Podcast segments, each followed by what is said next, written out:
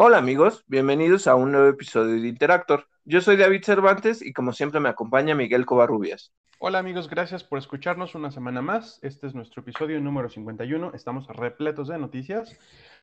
Rapidísimo, en videojuegos les tenemos todo sobre el E3 2021. Hablaremos también sobre Xbox One, que recibirá juegos de generación XS.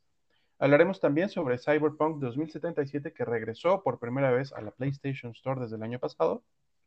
Hablaremos también sobre GTA Online, que ya no estará disponible para Xbox 360 y PlayStation 3. En cine hablaremos, como cada semana, noticias del MCU.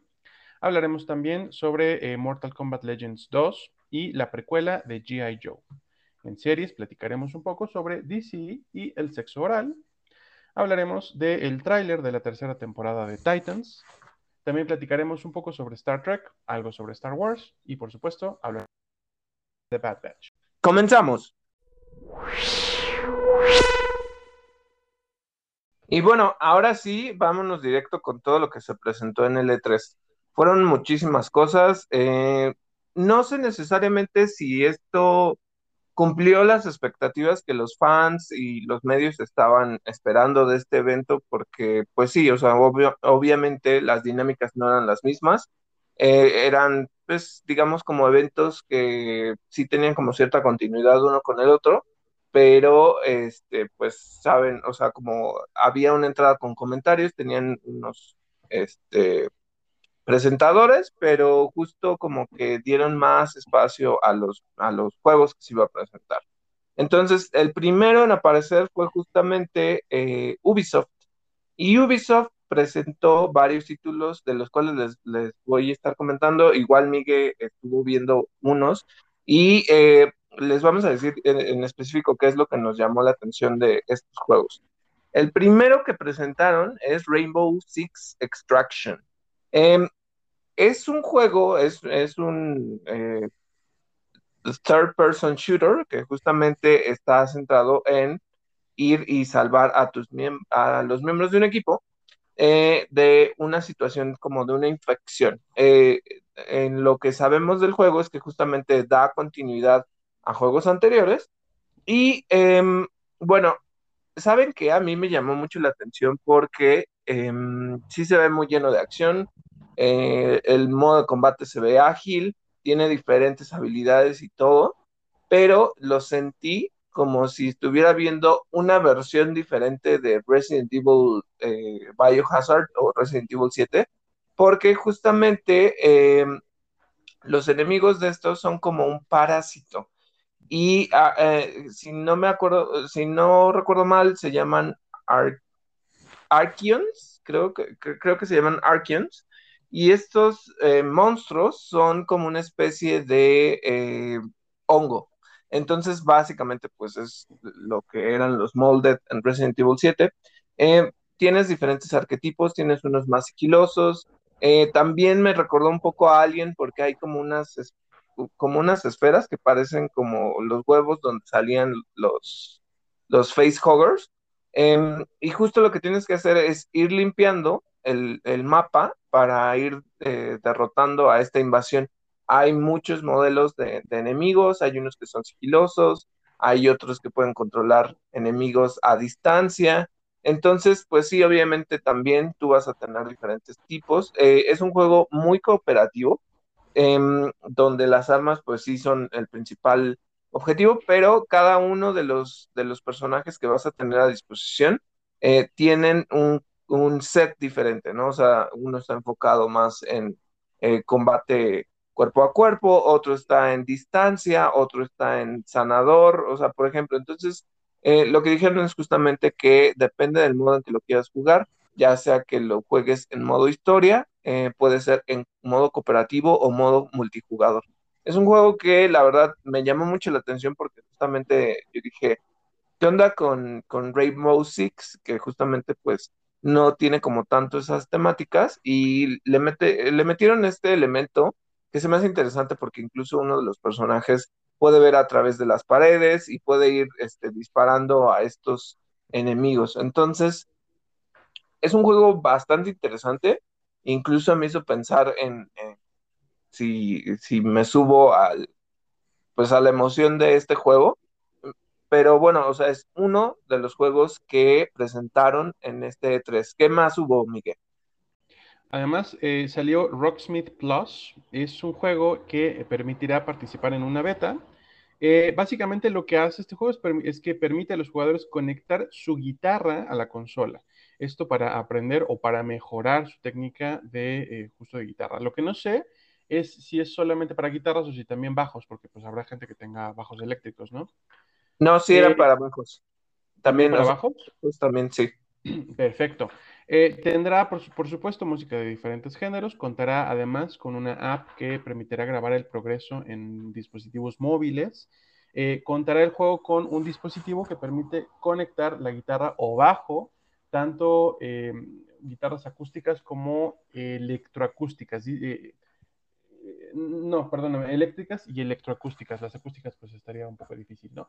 Em, nada, me encanta esto me remite a, eh, a, Rock Band, a Guitar Hero, pero es un juego 100% eh, para quienes estén tocando ese instrumento. Tengo muchos amigos que estoy seguro que se van a ilusionar muchísimo. Creo que tú y yo coincidimos además en que sí es un juego que se ve precioso por, por la dinámica y por lo que implica.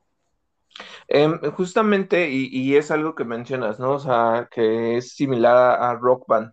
Eh, lo que ellos dijeron es justamente que están apelando a ese nicho que justamente estaba muy enfocado a jugar con, esta guitarra y eh, que así podían hacer este tipo de cosas. Lo que me encantó es que dicen que tienen muchas piezas, o sea, eh, yo creo que ahí sí le, le un buen al catálogo musical, porque justo lo que quieren es que vayas aprendiendo, ¿no? O mejorando tus habilidades de, al tocar la guitarra. Eh, entonces puedes tener muchísimas, muchísimas canciones. Em, dijeron que lo que quieren es justo que vayas midiendo tu progreso o que vayas viendo cómo, cómo tocas guitarra, ¿no? Entonces, me llama mucho la atención que este, justo tiene este dispositivo con el que lo puedes conectar a tu guitarra para que lo vaya midiendo a través de la app.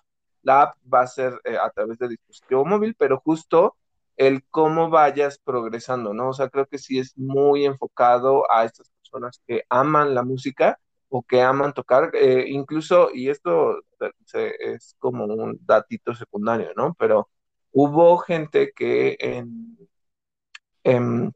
The Last of Us Part 2 había una sección con guitarra y este pues los controles táctiles este lo hacías conforme a los este los acordes y las notas, ¿no? Entonces, justo es este tipo de cosas las que puedes hacer y, que realmente lo vas a hacer con tus cuerdas, ¿no? O sea, con las cuerdas de la guitarra, porque eh, pues, si bien antes eh, Rock Band tenía estos botoncitos y obviamente requiere una destreza, aquí sí mide este, cosas de frecuencia, de velocidad con el que estás haciendo, este, pues sí, ¿no? O sea, eh, cómo vibra la nota, todo, o sea, la verdad es que es una maravilla en cuanto a cómo están diseñando este videojuego. O sea, es que eh, quisieran no llamarle videojuego, sino que es una experiencia interactiva con la que puedes aprender o mejorar tu, cuando tocas la guitarra. O sea, e, es, es una maravilla y sí, sí me encantó y es una cosa muy bonita. Y e igual dije, ah, pues bueno, mira, este, si algún día quieres tocar guitarra, pues esto te puede enseñar, ¿no? Entonces, es una opción muy padre. E, ese, ese juego me llamó mucho la atención. Pero bueno, este, ahora pasemos a otro título que la verdad cuando yo lo vi, eh, pues como que dije, ah, eh, es otro de estos este, jueguitos de, pues de deportes extremos, pero no sé qué tan padre esté. Y cuando hicieron la presentación de Riders Republic, me fascinó. O sea, si no saben lo mucho que me fascinó. Este, tienes diferentes deportes extremos. En este caso, puedes este, ser de eh, eh, eh, usar patines, snowboard, tienes biking, tienes gliding, tienes rocket gliding, tienes paracaidismo, tienes este vehículos motorizados, tienes motos, o sea, tienes todo, todo, todo, todo, todo. Es, es una maravilla de juego. Sobre todo porque es un mapa hiper amplio, hiper amplio. O sea, tienes territorio como desértico, tienes montaña, tienes nieve, este, o sea, es, como un ecosistema gigante donde eh, puedes participar ya sea tú con tus amigos directamente o unirte a los eventos que va a haber, eh, pues me imagino yo que diario, eh, donde vas a competir con personas en el mundo. Por ejemplo, es una campaña de BMX, entonces que llegues primero a la meta, ¿no? O que toques ciertos objetivos. Se me hizo una cosa así fantástica porque es este tipo de experiencias que en multijugador funcionan muy bien, o sea, porque justo es una competencia. Y era lo que decía, ¿no? O sea, si tienes esta pasión por los deportes extremos, esta es otra forma de vivirlo, uniéndote y entrando en competencia salvaje, o sea, salvaje porque de verdad eran grupos gigantes de, riders de, BMX eh, compitiendo para llegar a la meta. Entonces, una cosa maravillosa, este, bueno, este juego no está muy, muy lejano, al contrario, ya falta poco para que se lance. Y oh, yo les diría que es otro de los que me convenció que dije, muy, este, no soy tanto de ese género, pero a lo mejor con este sí le entraría. El juego sale el 2 de septiembre de este año, entonces ya no falta mucho y la verdad es que sí, sí se los recomiendo, o sea, denle, una ojeada. Incluso se los compartí en, en Facebook porque a mí me gustó muchísimo. Fíjate que a mí, a mí me pasó lo mismo que a ti. Tampoco soy como muy asido a este tipo de juegos, pero la estética del Riders Republic sí, así dije, wow, lo quiero. Eh, eh, todo este tema de poder hacer parques temáticos en donde te especialices además en un tipo de, de no de deporte, sino de, de ambiente, porque puedes hacer eh, un parque que sea 100% de deportes de nieve. Me gustó muchísimo esta, esta idea de crear eh, comunidad y poder hacer dentro de este mapa todos tus propios escenarios, tus propios eventos, eh, tu propio parque de, pues no de juegos, de deportes extremos. Mm, la verdad es que quedé fascinado con este título. Además de esto, en el apartado de, los DLC, de los contenidos descargables, eh, llegarán contenidos descargables para For Honor, para Trackmania. como contenido descargable llegan las tortugas ninja a Brawlhalla, Además, un DLC para Watch Dogs Legion Broadline, que incluye a Aiden Pierce, directo del primer juego. Además, eh, otro, eh, no un DLC, sino eh, un anuncio de sorpresas para Ghost Recon Breakpoint por el 20 aniversario. Probablemente veremos, entre otras cosas, DLCs. Just Dance 2022 y los DLCs de Assassin's Creed Valhalla, tanto los Master Challenges como el Asedio de París que llega este verano y el Discovery Tour Viking Age, más otras expansiones. Eh, me llamó mucho la atención eh, justo el de Just Dance, porque justo también metieron a, o sea, dijeron cómo van a ir este, soltando información de este juego. Recordemos que es uno de los más vendidos, eh, y sí, es uno de los más vendidos de, de estos juegos, no le voy a llamar musicales, sino juegos de baile eh, se consume mucho en diferentes consolas y en este caso pues trajeron a Todd Trick Hole, que es este pues parte de la comunidad LGBT eh, y pues es muy, es muy reconocido en Estados Unidos, no tanto en, México, o por lo menos no, no, sé si tenga el mismo reconocimiento, que justamente lo que van a, lo que él dice es que eh, tiene una, una canción que se llama Hair, Heels, Hips o algo así, este, va a ser una versión em, específica para Just Dance 2022, eh, donde pues van a cambiar las letras, ¿no? Lo que no sé, y esto eh, es como comentario adicional, no sé si es como para acercarlo a otro tipo de público, porque eh, pues la canción sí dice, o sea, no hace alusiones sexuales ni nada, o sea, no, es como que utilice un lenguaje ofensivo, pero este, pues sí habla como de ciertas cosas actitudinales que eh, yo me imagino que, ya saben, los puristas van a decir, no, es que, ¿por qué estamos oyendo esa canción? ¿Por qué dejamos que los niños bailen con, con música que los invita a no sé, a la homosexualidad, ¿no?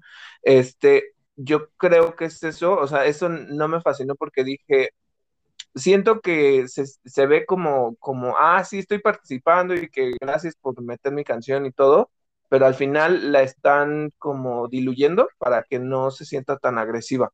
Eh, les digo, la canción no es agresiva, es, este, habla mucho sobre, sobre la actitud y, y cómo te sientes cómodo con tu cuerpo, etcétera, etcétera, ¿no? O sea, pero pues yo siento que por ahí sí algún asunto. Hablando de la participación de Ubisoft en series y películas, porque justamente pues recordemos que Ubisoft incursionó, de, este, incluso hablaban de Ubisoft Studios, eh, eh, ellos incursionaron con el lanzamiento de justamente Assassin's Creed, uh, ay, no me acuerdo cómo se llamaba la película. Bueno, la película donde aparecía Michael Fassbender y eh, ay, no me acuerdo la otra, la otra protagonista, pero bueno, eh, ellos eh, siguen lanzando contenido. Hay una serie que no me ha animado a ver, es una comedia, es una comedia slash cosas, lo que, lo que pasa en una um, compañía de videojuegos que eh, justamente se llama Mythic Quest. Y esta serie la pueden encontrar en Apple TV Plus. Lo que dijeron es que justamente pues ya viene la el final de temporada y pues la estaban este, impulsando mucho porque tiene que ver con cosas de videojuegos, ¿no? Otra serie que eh, esa sí está basada en un juego es Werewolves Within y sale el 2 de julio, pero en específico no es para cadena, o sea, México no va a tener acceso a esta serie. Es pues sí, como de hombres lobo, em, pero pues a veces como comedia, entonces solo mostraron como unos snippets bien chiquitos de, la serie. No, no, no, hubo mayor asunto, pero bueno, eso es lo que están haciendo. Y finalmente la estrella de, su evento era Far Cry 6. En esto nos mostraron una secuencia donde eh, vemos al presidente Antón Castillo y vemos por qué razón Dani Rojas ya les había yo dicho que es la protagonista, y ella está tratando de huir de Yara, y entonces vemos esta secuencia donde ya, ya se está escapando con su amiga, se mete a un barco, y hay un niño que se quiere meter y le dice, déjalo, o sea, déjalo, déjalo pasar. Y entonces ya se meten al barco y empiezan a oír ruidos de, de que los están atacando, se suben al barco y entra el presidente Antón Castillo, que es el enemigo principal, y está buscando a alguien y entonces encuentra a su hijo, era el, niño que se quería meter. Entonces eh, me imagino yo que la trama de este juego va a girar en torno a qué es lo que hace el niño y, también cómo se relaciona con Dani, Dani Rojas, ¿no? Pero bueno, eh, de entre esto también ya nos confirmaron otro de los amigos que les digo que son estos animales que van a estarlos ayudando. Hay un gallo que tiene un collar de picos y también va a atacar. Y este, justamente eh, mencionaron que eh, Far Cry 6 va a tener un eh, DLC específico basado en los villanos de otros juegos pasados. Entre ellos vas a poder jugar con Bass Montenegro de Far Cry 3, con Pagan Min de Far Cry 4 y con Joseph Seed de Far Cry 5 también va a haber un Season Pass eh, en, y, donde se va a incluir Blood Dragon y esto es específicamente lo que mostraron. En realidad creo que em, cuando hicieron el Ubisoft Forward de, Far Cry 6 eh, específico, mostraron otras cosas y, y, ahí fue el fuerte. Este, pues no, no, como que no tanto, ¿no? Pero bueno, eh, el juego sigue luciendo impresionante. Les digo que aunque no he jugado las versiones anteriores, me gustaría probar este, ¿no? Porque sí se ve muy interesante. Eh, otra cosa es que, y esto, aquí les voy a decir, Nintendo le, le valió madres y publicó primero las cosas antes de que Ubisoft siquiera mencionar algo, porque Nintendo lanzó el, nombre y algunos, este, algunas imágenes de este nuevo juego que ya se venía rumorando, es Mario plus Rabbits Sparks of Hope. Eh, recordemos que pues ya hubo Mario plus Rabbits, este, eh, justo van a seguir con este juego que es táctico y en este caso está muy inspirado en Mario Galaxy. Entonces, eh, el juego ya anunciaron que va a salir en 2022, así que pues todavía va a tomar su tiempo. No dijeron cuándo, no están comprometiendo esas fechas. Y pues ahí ya pudimos ver a los Lumas que están mezclados con los Rabbits, que ahora se llaman Sparks. Eh, son, eh, por eso son los Sparks of Hope.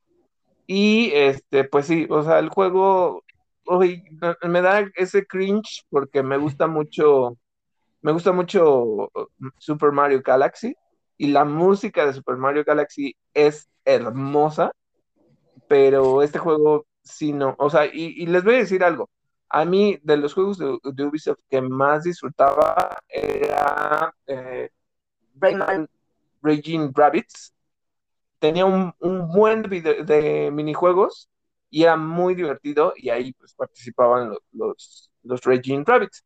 Pero bueno, ya, ahora ya migraron a este, esta participación con Nintendo. Entonces, eh, justo hablaron de esta relación que existe entre Ubisoft y otras compañías. Iniciaron con Nintendo, pero ahora ya se movieron a otra compañía y, y, exclusivamente, si ustedes son fans de Avatar de James Cameron, pues eh, hiper fascinados porque yo, yo estuve como sondeando qué habían dicho en social media y sí, o sea, la gente se, mamó por, esta, por este anuncio. Y es que justo están desarrollando, eh, ellos tienen varios eh, engines con los que puedes este, experimentar los juegos de diferentes maneras. Recordemos que el último es el que se utiliza para Assassin's Creed Valhalla y, corre muy bien, ¿eh? Pero bueno, desarrollaron un nuevo engine que se llama Snowdrop y con este crearon Avatar Frontiers of Pandora. Eh, está basado, por lo que explicaron, es una región completamente diferente de Pandora y este, se tienen que defender de los humanos, ¿no? Pero aquí vas a poder montar diferentes animales, ya saben como, este, que en este caso, pues, los personajes de Avatar pues se conectaban con la trenza. Em, vas a poder volar, vas a poder montar como especie de caballos, vas a tener tu arco, o sea, eh, todo está muy inmerso en el mundo de Avatar y el juego se ve bastante, bastante bien, ¿eh? O sea, la verdad es que sí me gustó, pero no soy fan de Avatar, entonces este, me gustó cómo se ve, me gustó lo que mostraron un poquito de gameplay, era un tráiler con gameplay, pero eso es lo, único que puedo decir acerca de este juego. Oye, y una cosa súper interesante de este juego em, de Avatar es que eh, gracias a que las personas de Lucasfilm Games le pudieron echar un ojo, fue que le dieron a Ubisoft luz verde para desarrollar este juego de Star Wars que está eh, de, mundo abierto, que tienen eh, como un proyecto, ¿no? Del que todavía no se sabe pues prácticamente nada, pero fue gracias justamente a este juego de Avatar. Ah, mira, eh, eso sí no, no lo sabía, pero sí, o sea, pues ya le están echando ojo a otras propiedades, ¿no? Y eso está padre porque justo pues crean más IPs nuevas. Claro. Y, y, el tema este de que pues ya no queda solo en manos de EA, ¿no? Exacto. Y vámonos a noticias de Xbox y Bethesda. Eh, hicieron su presentación. Eh, a mí me gustó bastante. Hablaron, lo primero, eh, Starfield. No se presentó realmente gran cosa de Starfield. Lo, lo que trascendió más, eh, bueno, fue primero que es un juego que lleva 25 años desarrollándose. Y la otra noticia es que, eh, pues, dada la compra de, de Cinemax y de Bethesda por parte de Microsoft y de Xbox, pues se tratará de un juego eh, exclusivo para plataformas de Xbox.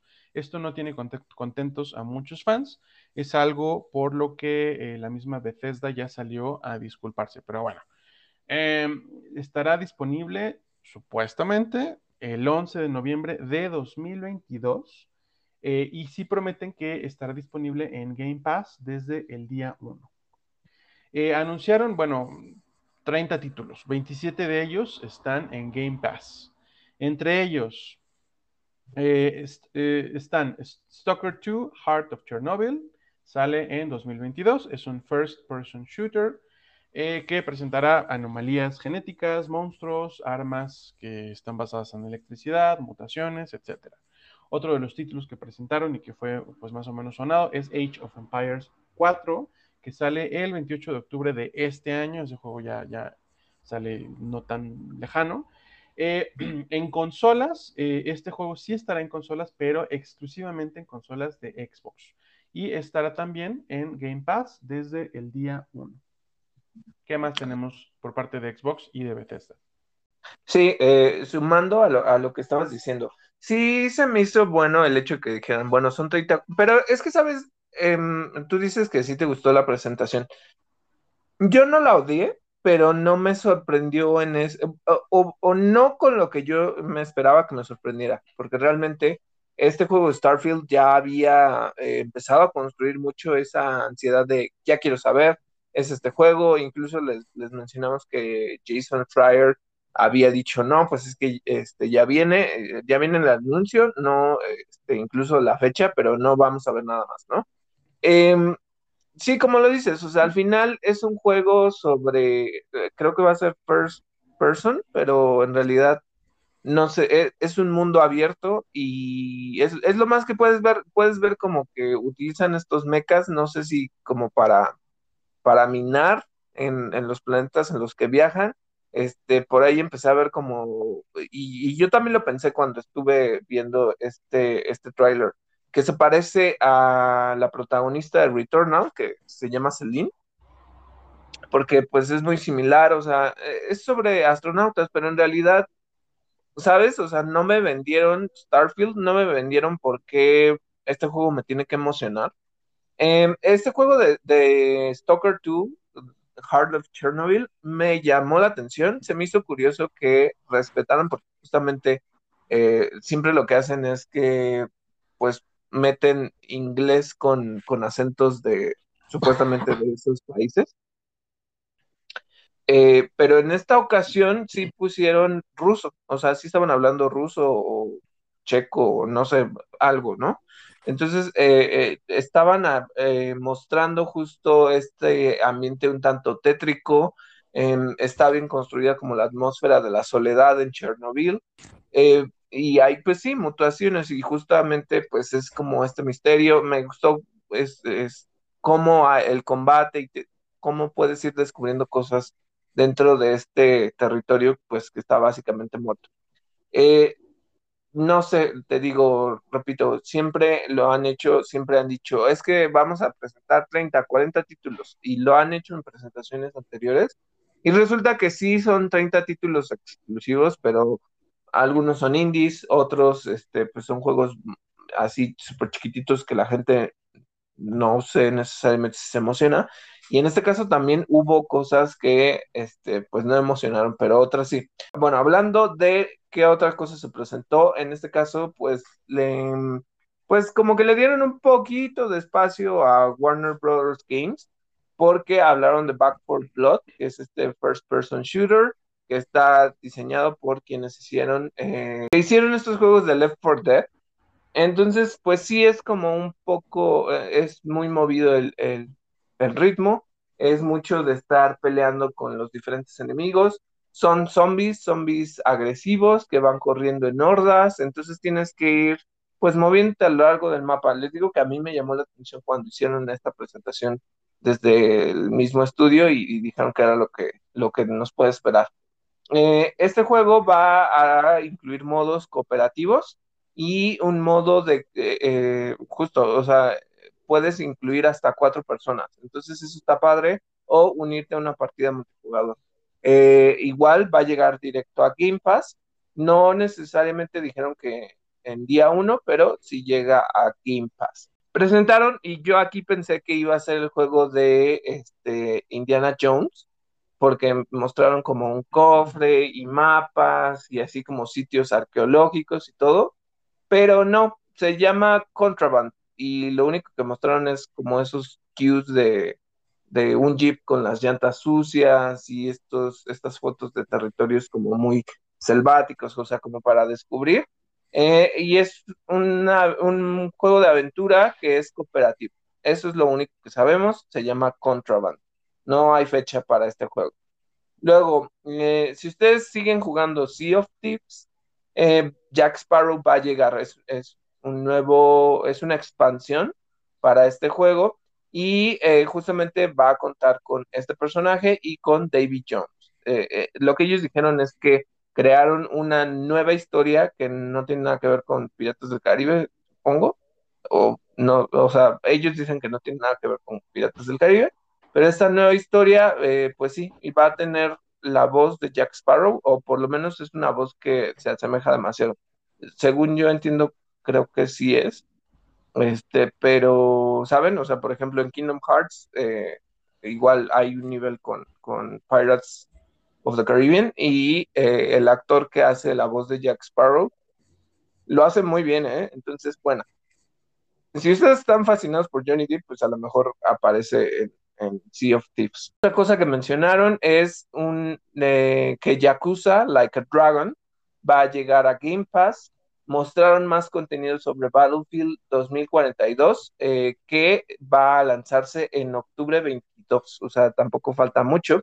Eh, la verdad es que sí se ve muy de acción, este, ves los diferentes mapas, cruzas, pues sí, el desierto, ves los tanques, o sea, es, es Em, a nivel gráfico me impresionó, eh, eh, pero es muy eh, multijugador, o sea, está muy enfocado en multijugador. Em, ¿Qué otra cosa más mencionaron? Em, mencionaron este juego de 12 Minutes, lo que tienen que hacer es, es un juego indie, pero es de estos juegos indie que me llaman mucho la atención. 12 Minutes te cuenta como un bucle de tiempo en donde tienes que resolver un asesinato.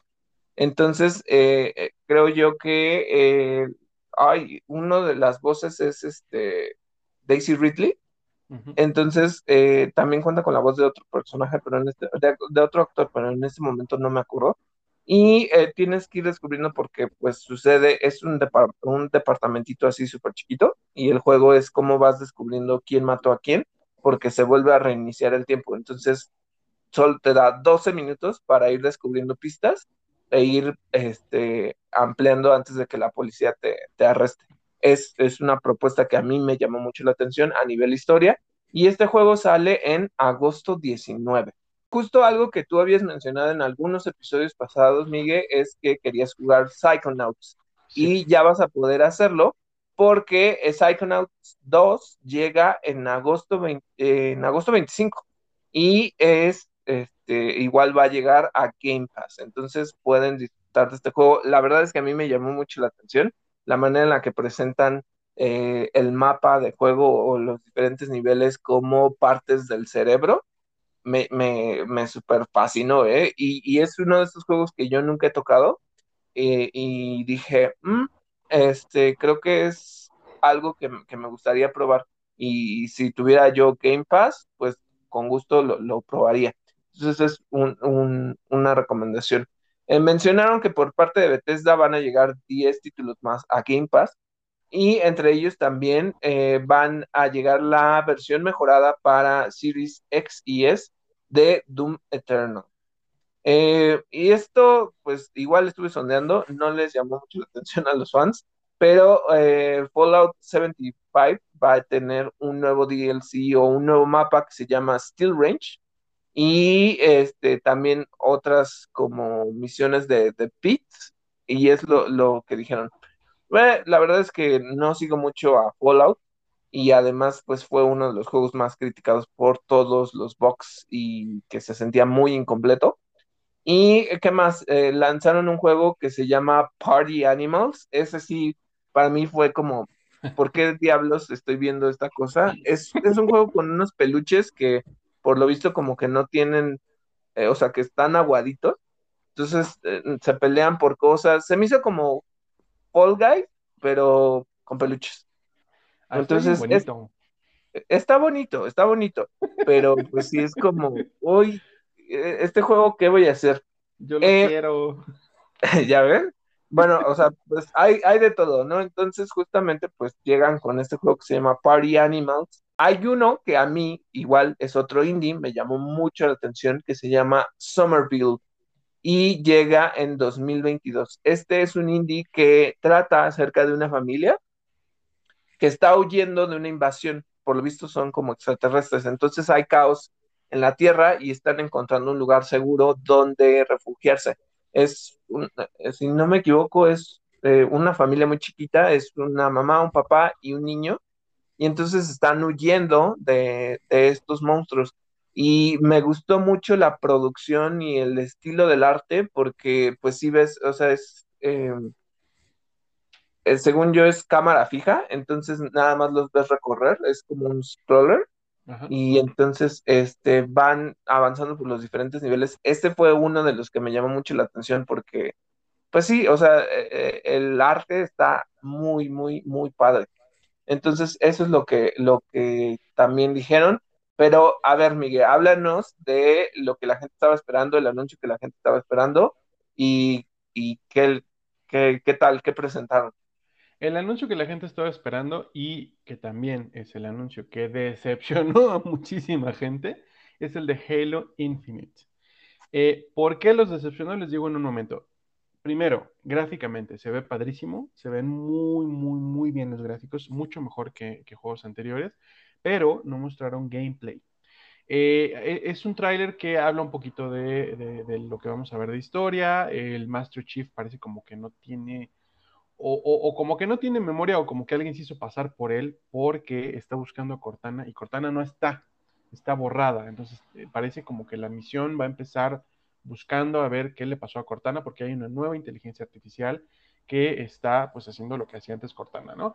Eh, este es uno de los detallitos que parece que tiene un poco molestos a muchos fans. Ya sabemos y siempre mencionamos algo que tiene molestos a los fans, porque siempre habrá, fans que estén molestos por algo. Bueno, whatever.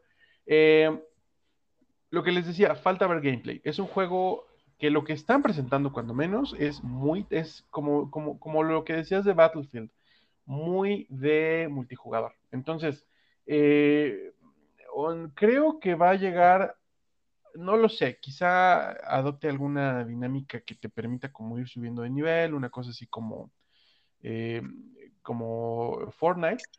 Pero si no, pues yo creo que auguro un juego injugable, ¿eh? un multijugador injugable. Porque ya, ya, ya, ya te veo entrando al juego y volando inmediatamente, ¿no? En pedazos. Eh, sí va a tener campaña, va a tener eh, temporada online que va a ser free to play. Sale en invierno eh, a, finales de este año, aunque no, no, hay fecha todavía específica. Además de Halo Infinite, eh, mostraron también Diablo 2 mejorado. Esto está mejorado para consolas Series X y S. también a Plague's Tale Requiem, Requiem perdón, 2022 eh, ¿Qué otra cosa? Un juego de snowboard. Eh, snowboard Shredders. Entre otras cosas, ¿no? Eh, de Diablo 2 lo que, lo que destaca, pues es que rehicieron el juego, pero es como un... Está raro porque sí es un remaster, pero parece como si netamente hubieran agarrado el original y, lo hubieran pasado como filtros, ¿no? pero se ve bien, se ve bien. La dinámica es la misma, el tipo de juego es el mismo. A mí no me gusta mucho la perspectiva de Diablo 2, que es como en como en tercera persona, así como rara, lejana. No es scroller, pero nunca me ha encantado. Eh, se mantiene. Eh, yo sé que hay, muchos fans de la saga. A mí me gusta este tipo de, temáticas, de historias. Eh, pero pues bueno, no, no, no, es para mí, ¿no? creo, que, creo que de lo más destacable sí ha sido un poco Halo Infinite, pero hay otro juego que, que, que nos voló la cabeza. ¿Cuál es, David? justo antes de que pasemos a este juego que, nos fascinó. Sí, como dices, va a salir la, campaña de Halo Infinite y al mismo tiempo va a salir el eh, multijugador online que va a ser free to play. Yo creo que con esto ya, o sea, su plan es derribar a Fortnite, derribar a este, Call of Duty Warzone, porque pues sí, esto es, esto es el, pues el, los suyos, ¿no? O sea, e, es, esta parte de multijugador se ve muy divertido, o sea, pero como dices, ¿no? O sea, es, pues sí, o sea, si eres un noob, te van a matar en cuanto entres, ¿no? Pero, este, puedes ver vehículos, puedes ver naves, puedes ver cómo puedes cambiar de, de, armas, e incluso, pues, estas dinámicas de capturar la bandera, ¿no? Entonces, se ve, o sea, creo que en eso sí se enfocaron pero no se enfocaron tanto en la historia, como dices, o sea, la molestia por, porque Cortana no es el, la inteligencia artificial que, va a estar en el juego, sino otra. Eh, casi del tráiler, pues nada más mostraron eso, entonces, ¿sabes? O sea, es como de, ah, bueno, qué bueno que llega a finales de año, pero pues no me estás dando nada más, ¿no? O sea, se supone que este tendría que haber sido la estrella y no, le dieron más peso al multijugador, entonces como que sí se sintió como muy escueta la, parte de, Halo Infinite. Y, les digo, es que es esto, este tipo de cosas es las que crea como este conflicto entre los fans de Xbox, porque pues sí dicen, o sea, es, estos son mis exclusivos, estos son los juegos que deben de representar a la consola y son los juegos con los que menos mostraron, ¿no? Entonces, pues la verdad ahí sí hubo como cierta decepción. Em, este, eh, eh, hay otro juego que mostró, eh, este de Snowboard Shredders que, mencionas, es un juego únicamente de snowboarding que la verdad a mí no me llamó nada la atención, se ve como de baja calidad y dije, no, o sea, ¿para qué lanzas este juego? Porque este Riders Republic te lo mata, o sea, te lo mata con, con todas las posibilidades que tienes, ¿no? Entonces ese sí quedó como raro. El de Plague's Tale se ve emocionante, pero al final como que pues es un poco de historia, pero si no entiendes el contexto, pues no, o sea, como que, se queda así y, justo como llega en 2022, pues no.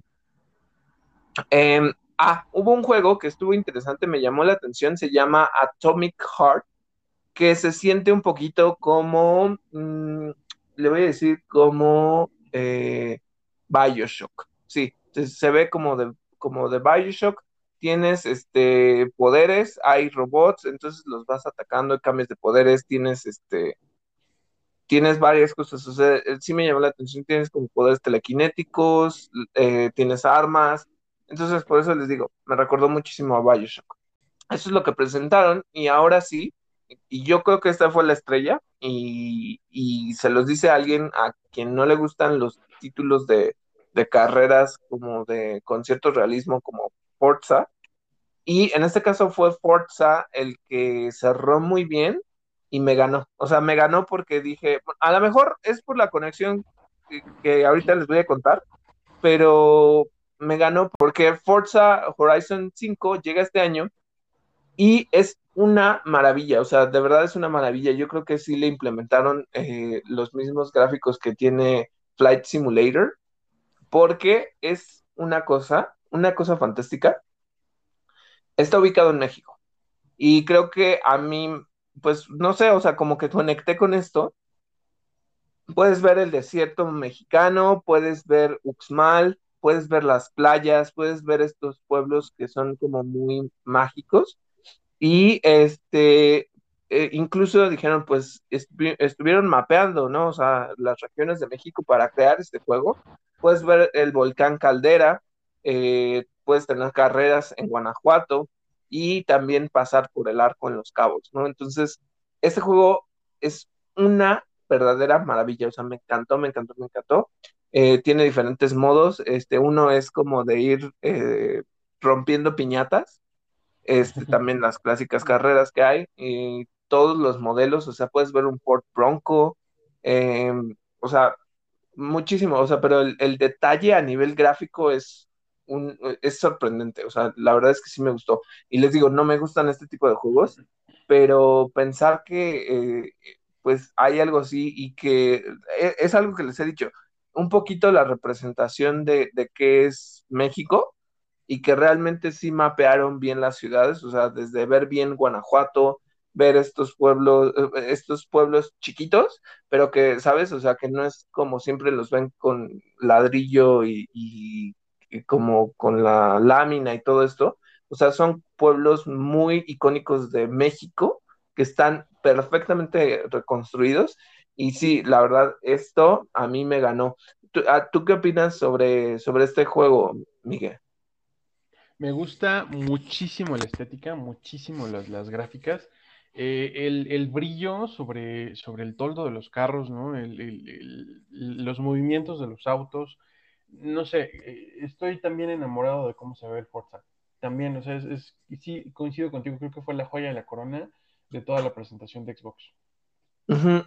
Eh, porque, bueno, o sea, no, no, les digo, y si ustedes se animan, pues también sale el 9 de noviembre, no falta mucho, o sea, pues sale este año. Eh, también mostraron otro, un, un, shooter nuevo que desarrolló Arkane, que mmm, no sé si me llamó la atención o no, porque justamente como que siento que ya son como 30 mil shooters, pero bueno, este es un shooter donde eh, hay vampiros y hay vampiros con diferentes poderes. También eh, los, las personas que combaten a estos vampiros pueden crear portales para irse moviendo eh, a diferentes puntos de la ciudad. Tiene aquí, pues las armas es justamente lanzan estacas y em, se llama Redfall. Eh, está como raro, eh, tiene como esta mezcla de nacionalidades, por ahí había una latina, este, saben, ya saben, como diciendo groserías en español, eh, pero bueno, no sé, o sea, no me, no me, llamó tanto la atención, dijeron que pues era, era otro de estos nuevos juegos exclusivos, pero no, no, bueno, a mí, conmigo no pegó. Ahora, les decía yo que este, hubo como descontento con la comunidad de Xbox porque, pues, sí, la mayoría de estos juegos no van a salir en este año. O sea, sí, bueno, o sea, tenemos la joya de, Horizon 5, pero lo demás no sale. Entonces, por mucho que prometieran, eh, son, es, es, muy a largo plazo. Entonces, como que sí tuvieron a, a los fans, pues, esperando por algo que, que, ahorita no van a tener, ¿no? Entonces, y entiendo esa, esa frustración porque sí fue así como de, ok, Xbox, me dijiste que tienes 30 juegos de los cuales 27 van a Game Pass, pero no todos salen este año, ¿no? Entonces, sí, sí, yo siento que ahí sí decepcionó, decepcionó la parte de, de Halo Infinite, que no mostraron más de la historia, más del gameplay en modo campaña. Este, yo siento que ahí sí, pero la sorpresa fue, fue Forza y, y, eso sí lo aplaudo porque la verdad es que eh, para alguien que no es un jugador de, juegos de carreras y que te ganen por lo hermoso que se ve el juego, y que, como dices, o sea, la iluminación, el, eh, aquí el ray tracing se ve hermoso, o sea, se ve fantástico. Entonces eso es lo que pasó con este, en la conferencia de Xbox. Ahora pasemos a la conferencia de Square Enix. ¿Qué fue lo que, lo que se empezó a presentar? Primero que nada, y esto eh, se los posté igual en, en, Facebook, recuerden que pueden encontrarnos como Interactor y en Twitter como Interactor-Potse. Eh, pero bueno, eh, esta presentación inició con un juego al que no sé si tenerle fe o no. Eh, vi que mucha gente se emocionó y dijeron que les gustó, eh, e incluso el modo de, de, pelea. A mí, yo estoy como temeroso, porque bueno, en este caso es Eidos Monte Montreal quien, quien va a lanzar este, este juego de Guardianes de la Galaxia. Hubo como opiniones divididas entre que sí se parecen a los de la película, no se parecen a los de la película. Es que el Star Lord se ve completamente diferente, no se ve como el de este como el de Chris Pratt, y yo así como de, pues es que no se tenía que ver como el de Chris Pratt, o sea, no, no es un juego basado en la película. lo que me gustó es que el diseño de los personajes está basado en los cómics. Entonces, por ejemplo, ves el traje blanco y negro de Gamora y pues sí es muy parecido, ¿no? Incluso las marcas que tiene en la cara, eso lo tiene la Gamora de, de los cómics. Este, incluso vi por ahí unos comentarios de, es que esos patrones que tiene Drax en el pecho están como raros y le cambiaron como los colores y yo así como de, no, es que, o sea, no por ser purista de los cómics, pero sí digo, eh, pues es que es esa encarnación la que estamos viendo, o sea, bueno, más apegado a, ese estilo, ¿no? Entonces, eh, eh, vemos a Groot, vemos a, a Rocket, Rocket es uno de mis personajes favoritos, y algo que pues a la gente le llamó mucho la atención es que tiene una barba, y en esa barba tiene como un pendientito con cabeza de Groot. Entonces, está bonito. Este juego sale en octubre 26 de este año. Eh, nos mostraron que en el gameplay, pues sí, este, yo no sé por qué en, en, los juegos les encanta, y eso es algo que, que yo digo, ya deberían de quitarlo. No sé por qué les encantan estas secciones donde tiene, donde vas escuchando la plática de los personajes y no te dejan correr y no, o sea, tienes que ir caminando como tonto, súper lento. Pero bueno, nos mostraron un pedacito, llegaron a un planeta, están tratando de vender algo, o sea, pues sí, o sea, como contrabandear un, animal y justo infiltrarse. Em, aquí va a ser muy importante porque me hizo como cierta semejanza con los juegos de, de, por ejemplo, Wolf Among Us, que es justamente como de decisiones, o de o los de Batman, que justo es de decide qué es lo que vas a hacer, ¿no? O sea, vas por este, vas por este camino, y esto va a afectar a la historia. Entonces, eh, creas pues esta relación con los guardianes y puedes tomar decisiones de, de si apoyas el plan de Drax, el de Gamora, este, que si avientas a Rocket o que si lo ayudas. Entonces todo esto lo tienes que ir eh, decidiendo tú. Y lo que me llamó la atención es que, eh, pues sí, el, el, personaje principal al que vas a estar controlando es Star-Lord. Star-Lord pues tiene estas armas elementales que son las clásicas que hemos visto en el cómic y en las, en las películas. Y em, es muy, muy, o sea, es, me hizo como esta semejanza con Final Fantasy VII Remake, porque lo que haces es apretar comandos para que los guardianes empiecen a atacar al enemigo conforme las instrucciones que tú vayas dando. O sea, en realidad, el único personaje jugable es Star-Lord, por lo que nos mostraron. Vamos a ir viajando por diferentes planetas, eh, se ve muy colorido, los enemigos, pues les diré que no me eh, son como estos perros de, Stranger Things y a la vez también este son unas gomitas, como unos cubos así como de gelatina con picos adentro. Eso es lo que tiene. Eh, em, no sé, o sea, está muy colorido, pero yo le tengo ya desconfianza. Sé que esto lo hace Eidos Montreal y no lo está haciendo Crystal Dynamics, pero yo ya le tengo este, recelo a lo que esté haciendo Square Enix con las propiedades de Marvel, porque igual sí se ve un poco más ágil el gameplay, pero en realidad fue así como de, oye, no sé, o sea, si, si va a ser como el de Avengers o los mapas así como los de Avengers, eh, no me van a gustar, pero bueno, este juego va a llegar, les digo, en octubre 26 y va a estar disponible en PlayStation 4, PlayStation 5 Series X y S. Entonces, si ustedes se maravillaron por este juego, eh, ya va a estar muy pronto. Y este, ¿qué más tenemos de cosas de Marvel en Square Enix, Miguel? Por parte de Square Enix, para el juego de eh, Marvel's Avengers, sale el DLC Black Panther War for Wakanda.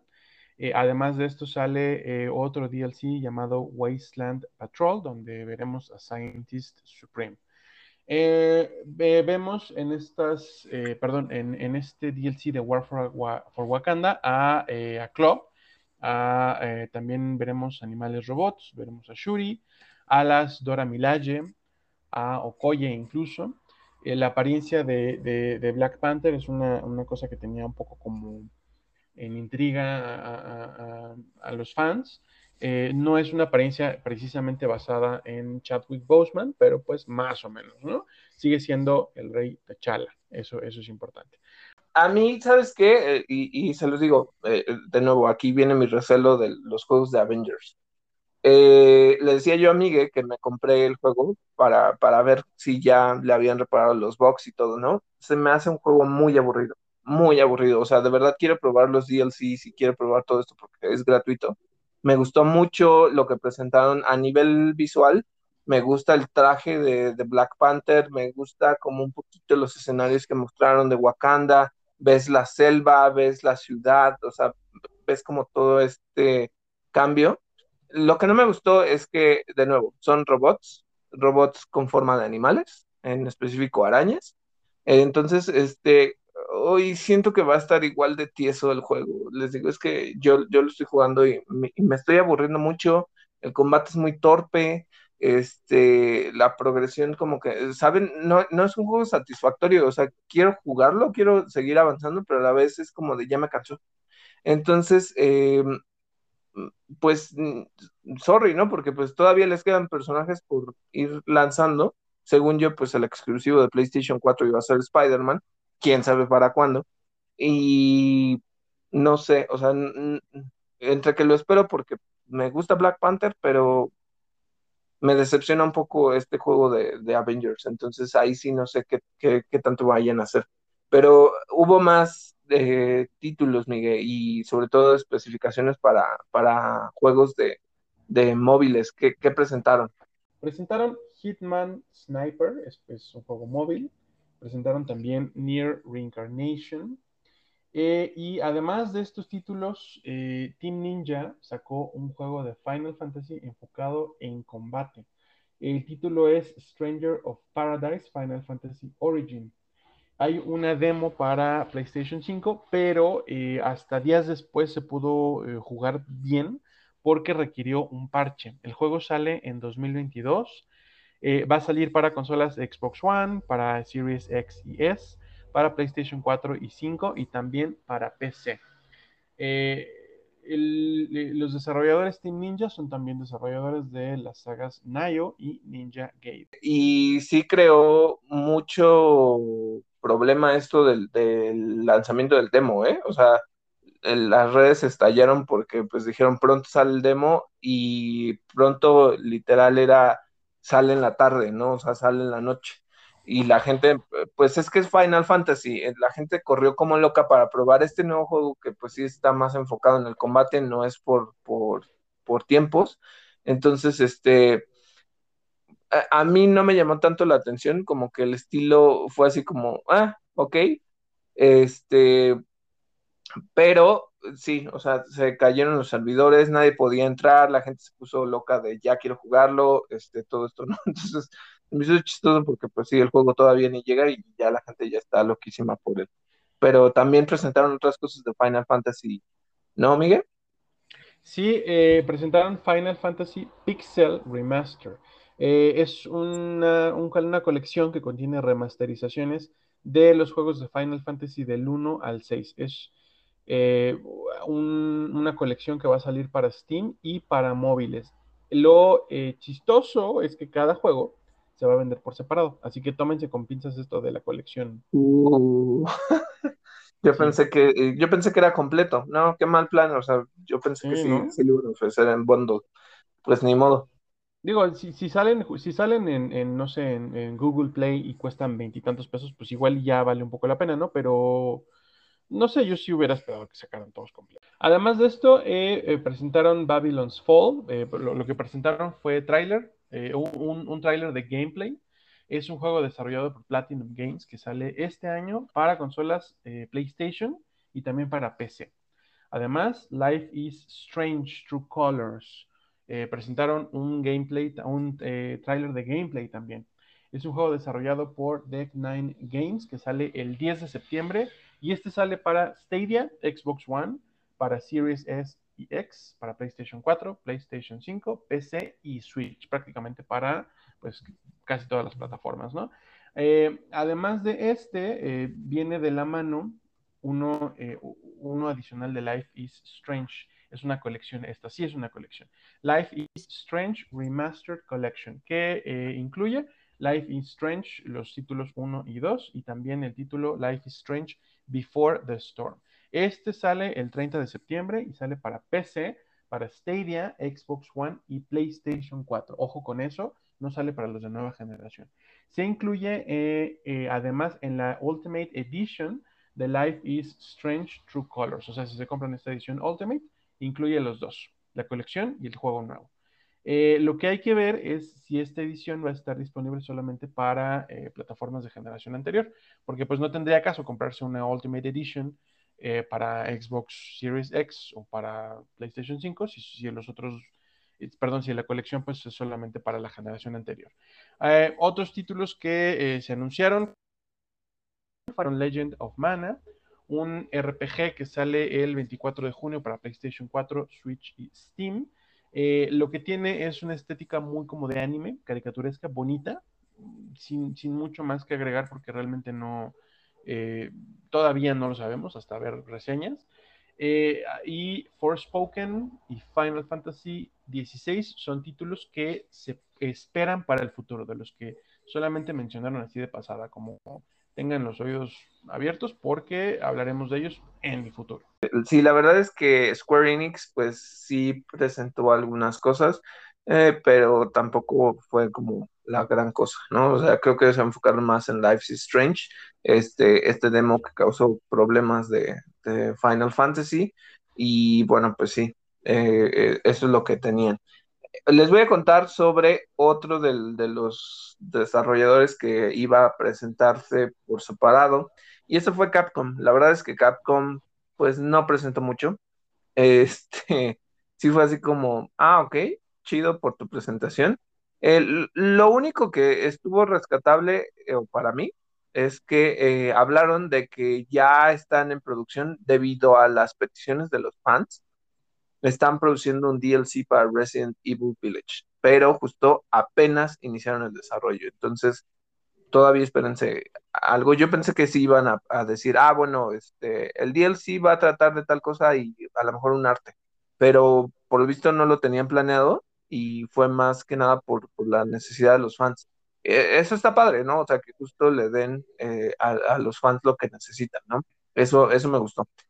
Y algo que sinceramente me da igual, porque pues es multijugador y la verdad es un multijugador aburrido, es que eh, llega Resident Evil o, Resident Evil Rivers o simplemente Rivers, que va a salir en julio. Entonces yo no sé específicamente si la gente está emocionada por este multijugador. Si no, o sea, repitieron lo mismo que ya sabíamos, ¿no? puede ser un enemigo, puede ser este uno de los héroes de la saga de Resident Evil, y pues en diferentes escenarios. Es lo único que dijeron, pero yo ahí sí diría que, que nomás no. Y luego, este, iba a haber una presentación de 2K y hubo como cierto revuelo antes de, pues más bien, hubo cierto revuelo después de, de, que la ofrecieron porque era una charla, era una conversación por Zoom de los, de los miembros de, de 2K hablando sobre la inclusión en las empresas. Entonces, la gente esperaba ver un nuevo juego y se encontraron con una conversación que no, tenía nada que ver. Pero bueno, eso resaltó que pues justamente se decepcionaban por esta parte. Este, eso es lo que este, se presentó. ¿Qué más hay eh, en noticias relacionadas con, con Xbox, Miguel? Bueno, con Xbox, eh, una cosa que eh, sobresalió fue que de acuerdo con Microsoft, Japón es su mercado con mayor crecimiento. Eh, parece que la consola Series S es la que goza de más popularidad. Esto, de acuerdo con una entrevista que le ofreció Jeremy Hinton, que es el jefe de la división asiática de Xbox, al medio IGN es, eh, pues, no precisamente una sorpresa, yo, yo entiendo que sea una consola con crecimiento, pero es chistoso, ¿no? Que la Series S sea como la favorita de los japoneses. Me imagino, ¿sabes qué? Porque no tienen que invertir tanto, ¿no? O sea, por ejemplo, en, a nivel costo no tienen que invertir tanto y a nivel espacio. Recordemos que muchas veces en Japón, pues, las, los espacios no son muy amplios y tienen que buscar, pues, dónde.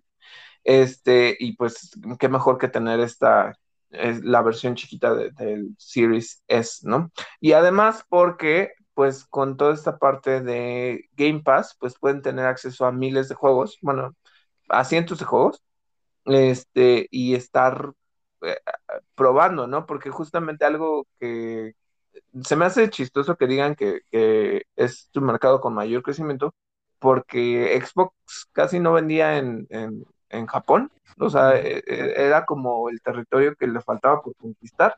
Pero qué bueno que ya estén ahí creciendo desde ese punto. Ahora, hablando de otra cosa, Microsoft va a llevar títulos de Series X y S a Xbox One por medio de Xcloud como parte de su plan para prolongar la vida útil de la consola. Uy, este, yo les diría aquí una cosa. Eh, está bien, o sea, no, es que dejemos de lado nuestras consolas anteriores. Eso, pues me fascina que, sigan construyendo que la, que, la utilices, ¿no? Eso, es, eso está padre. Pero realmente, y, eh, uno, no sé cómo se van a ver, o sea, yo creo que le van a hacer un downgrade a las gráficas o al, al performance de los juegos, para que pues corran bien en un Xbox One, ¿no? O sea, yo creo que ahí sí se sentiría la, la diferencia. Y también otra cosa es que, bueno, o sea, por una parte le das acceso a los que todavía no han cambiado de consola a estos nuevos juegos, pero obviamente con, con esas, este, o sea, con, pues les voy a llamar como reducciones. Y por otra, este, pues sí, ¿no? O sea, si ya tienes una consola de nueva generación, no sé necesariamente por qué te regresarías a la anterior, ¿no? O sea, creo que es más que nada para que sigan los que ya tienen de, de generación pasada, sigan jugando este, antes de dar el salto, lo cual es bueno porque pues les das a probar lo que viene en, en, juegos, pero a la vez pues la experiencia no es la misma, o sea, se tiene que adaptar para que pues la consola anterior lo corra de la, de la mejor manera. Entonces, está padre, este, no sé tú cómo lo ves, o sea, a mí me, me llama la atención, pero también es como, siento que se va a sentir extraño y que a lo mejor a los fans no les guste tanto, pero no lo sé. Yo creo que es una, una buena iniciativa, ¿eh? Eso, o sea, tengo que ver los resultados, pero, pero a mí me parece que es una muy buena iniciativa. Eh, regresando a los temas de E3, dinos, Miguel, ¿qué pasó con Nintendo? Nintendo presentó también bastantes cosas, pero no muchas fueron importantes y creo que, que, pues ahí cayó como en tendencia de lo que estaba presentando en el E3. ¿Qué, qué, qué mostraron? Claro, de Nintendo en la E3, uy, como dices, ¿no? Es un montón de contenido. Primero, Sky Children of the Sky. Eh, perdón, Sky Children of the Light. Sale en Nintendo Switch el 29 de junio. Eh, es un juego que yo ya probé en móviles, es un juego muy bonito, un juego indie. Eh, lo, interesante es que va a salir teniendo una colaboración con el Principito, con pues netamente la propiedad intelectual del Principito. Vas a poder llevar a tu pues a tu muñequito, a tu personaje, acompañado de El Principito. Sale a partir eh, esta colaboración de julio. Primero sale el juego en Switch y en julio ya tenemos a El Principito. Eh, sale además eh, em, Kazuya Mishima, este personaje de Tekken, se une al roster de, de, perdón, de Super Smash Bros. Ultimate. ¿Cuándo? A partir del 28 de junio. Lo presentaron con un tráiler o con un, pues sí, con un montaje, un trailercito bastante cotorro, en el que pues está como chingando a todos los personajes. Y conforme, conforme los vence, los va tirando por un precipicio, seguro, seguro lo vieron y si no, búsquenlo. Eh, la, parte más cómica de esto, pues es cuando, cuando le toca tirar a, Kirby, ¿no? Que pues, ya sabemos que todos amamos a Kirby y Kirby es indestructible. Además de esto, em, anunciaron Metroid Dread. Por fin, un juego nuevecito de Metroid. Es un scroller en 2D sale el 8 de octubre en Switch. Eh, las gráficas sí son 3D, el aspecto, eso sí, es eh, en 2D. No sé, eh, creo, que, creo que tiene una dinámica interesante. Parece como que lo están convirtiendo en un juego como de terror, como de, como de persecución. creo que le están metiendo una buena atmósfera, pero como el formato es así en en 2D, como ese scroller, como que no me lo puedo tomar muy en serio. Digo, de todos modos, esto, esto es a fin de cuentas lo que hizo un poco como famoso a Metroid junto con Castlevania, ¿no? Este tipo de, de dinámica de, de, gameplay. Sabes, eh, yo creo que, y esto lo comentábamos tú y yo, ¿no? El, el, te fascinó este juego de Metroid. En aspecto no me llamó mucho la atención. Eh, no me, como que regresar a esta parte, o sea, como que trata de apelar a la nostalgia el hecho de que sea un scroller en 2D y todo, ¿no? O sea, y como dices, sí, la persecución, porque la persigue como un robot eh, raro, ¿no? Em, pero no sé, o sea, como que quizá ya pudieras haber, yo siento que pudieran haber explotado más este, un Metroid Trilogy este, para Switch y haber este, pegado mucho más pero hoy no sé, este juego como que quisiera jugarlo porque sí me gusta Metroid, pero a la vez como que tampoco me ganó, o sea, ahí sí como que digo, pues igual y paso, ¿no? O sea, igual y paso porque no sé qué tan fuerte sea esta entrada dentro de la historia de Metroid. Este, pues recordemos que hay otros como Other M, entonces pues sí hay como diferentes estilos, ¿no? Se me hace muy apelar y también era algo que comentábamos tú y yo para mí es la forma de decirle a de Nintendo decirle a los fans, ya, o sea, tanto están ahí jodiendo con que quieren ver Metroid, Metroid, Metroid, pues ahí va, consuman Metroid, eh, Metroid Dread, y entonces este, ahí hablamos cuando veamos las ventas, si realmente merece la pena seguir desarrollando Metroid 4, ¿no? O sea, yo creo que es un poquito eso. Pero pues bueno, eso es lo que, lo que pasa con este juego. ¿Qué otra cosa sacaron? Mario Party Superstars. Nuevecito. Incluye juego en línea, más de 100 minijuegos, muchos de los cuales vienen de los títulos anteriores. Así que, eh, pues, si tienen ganas como de jugar algunas dinámicas viejitas de eh, Mario Party, van a estar aquí. ¿Sale cuándo? El 29 de octubre. WarioWare. Eh, se llama WarioWare Get It Together. Cuando sale el 10 de septiembre, consiste también en microjuegos cooperativos. Un juego que se ve divertido, pero lo mismo, o sea, no es un juego que yo me compraría. Seguro va a estar muy comentado porque pues, hay mucha gente que es como fan de Wario. Eh, ya déjenos saber cuando lo jueguen. Al, ratito les recordamos nuestras redes sociales, o bueno, de una vez. Nos encuentran en Facebook como Interactor y en Twitter como arroba interactor-podce. Cuando lo jueguen, tengo todavía falta, pero cuando lo jueguen, déjenos saber qué les parece. Además de esto, eh, anunciaron Advanced War 1 Plus 2 Reboot Camp, eh, es una colección, incluye Advance Wars y Advance Wars 2, eh, Black Hole Rising. Sale el 3 de diciembre. Eh, ya habías mencionado a Mario Plus Rabbit Sparks of Hope, que sale hasta 2022. Mario Golf Super Rush.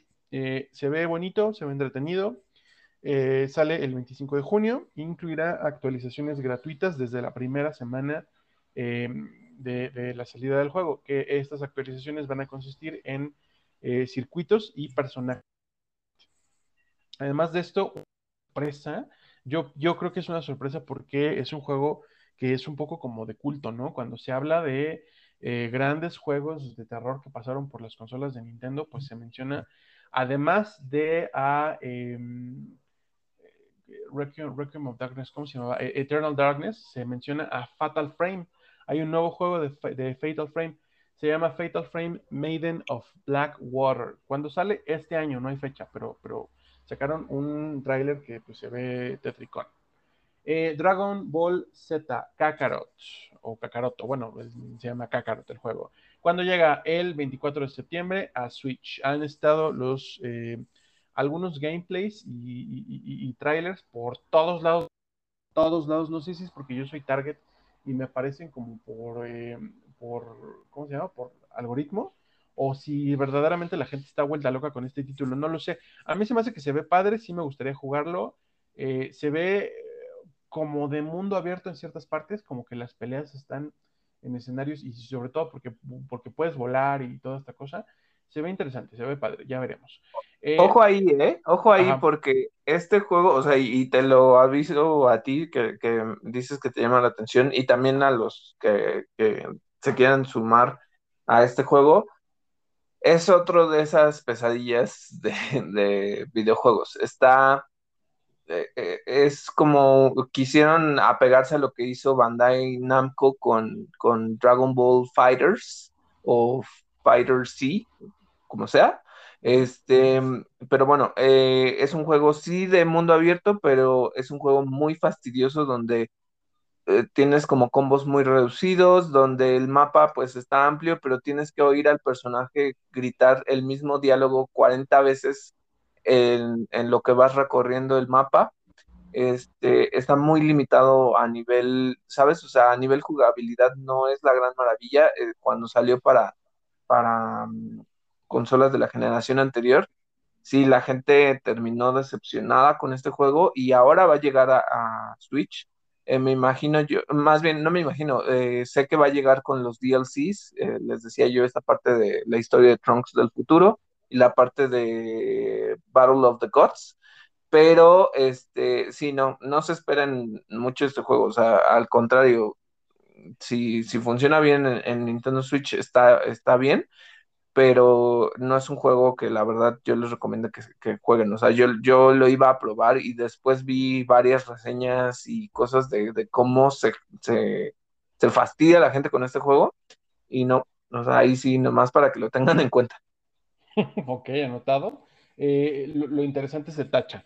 Eh, de todos modos, eh, creo que supongo que me pondré a ver algún streaming entonces, porque pues sí, sí, sí quiero ver cómo, cuando menos cómo se, se espera, ¿no? Otro juego que anunciaron por parte de Nintendo es Super Monkey Ball, Banana, Banana Mania.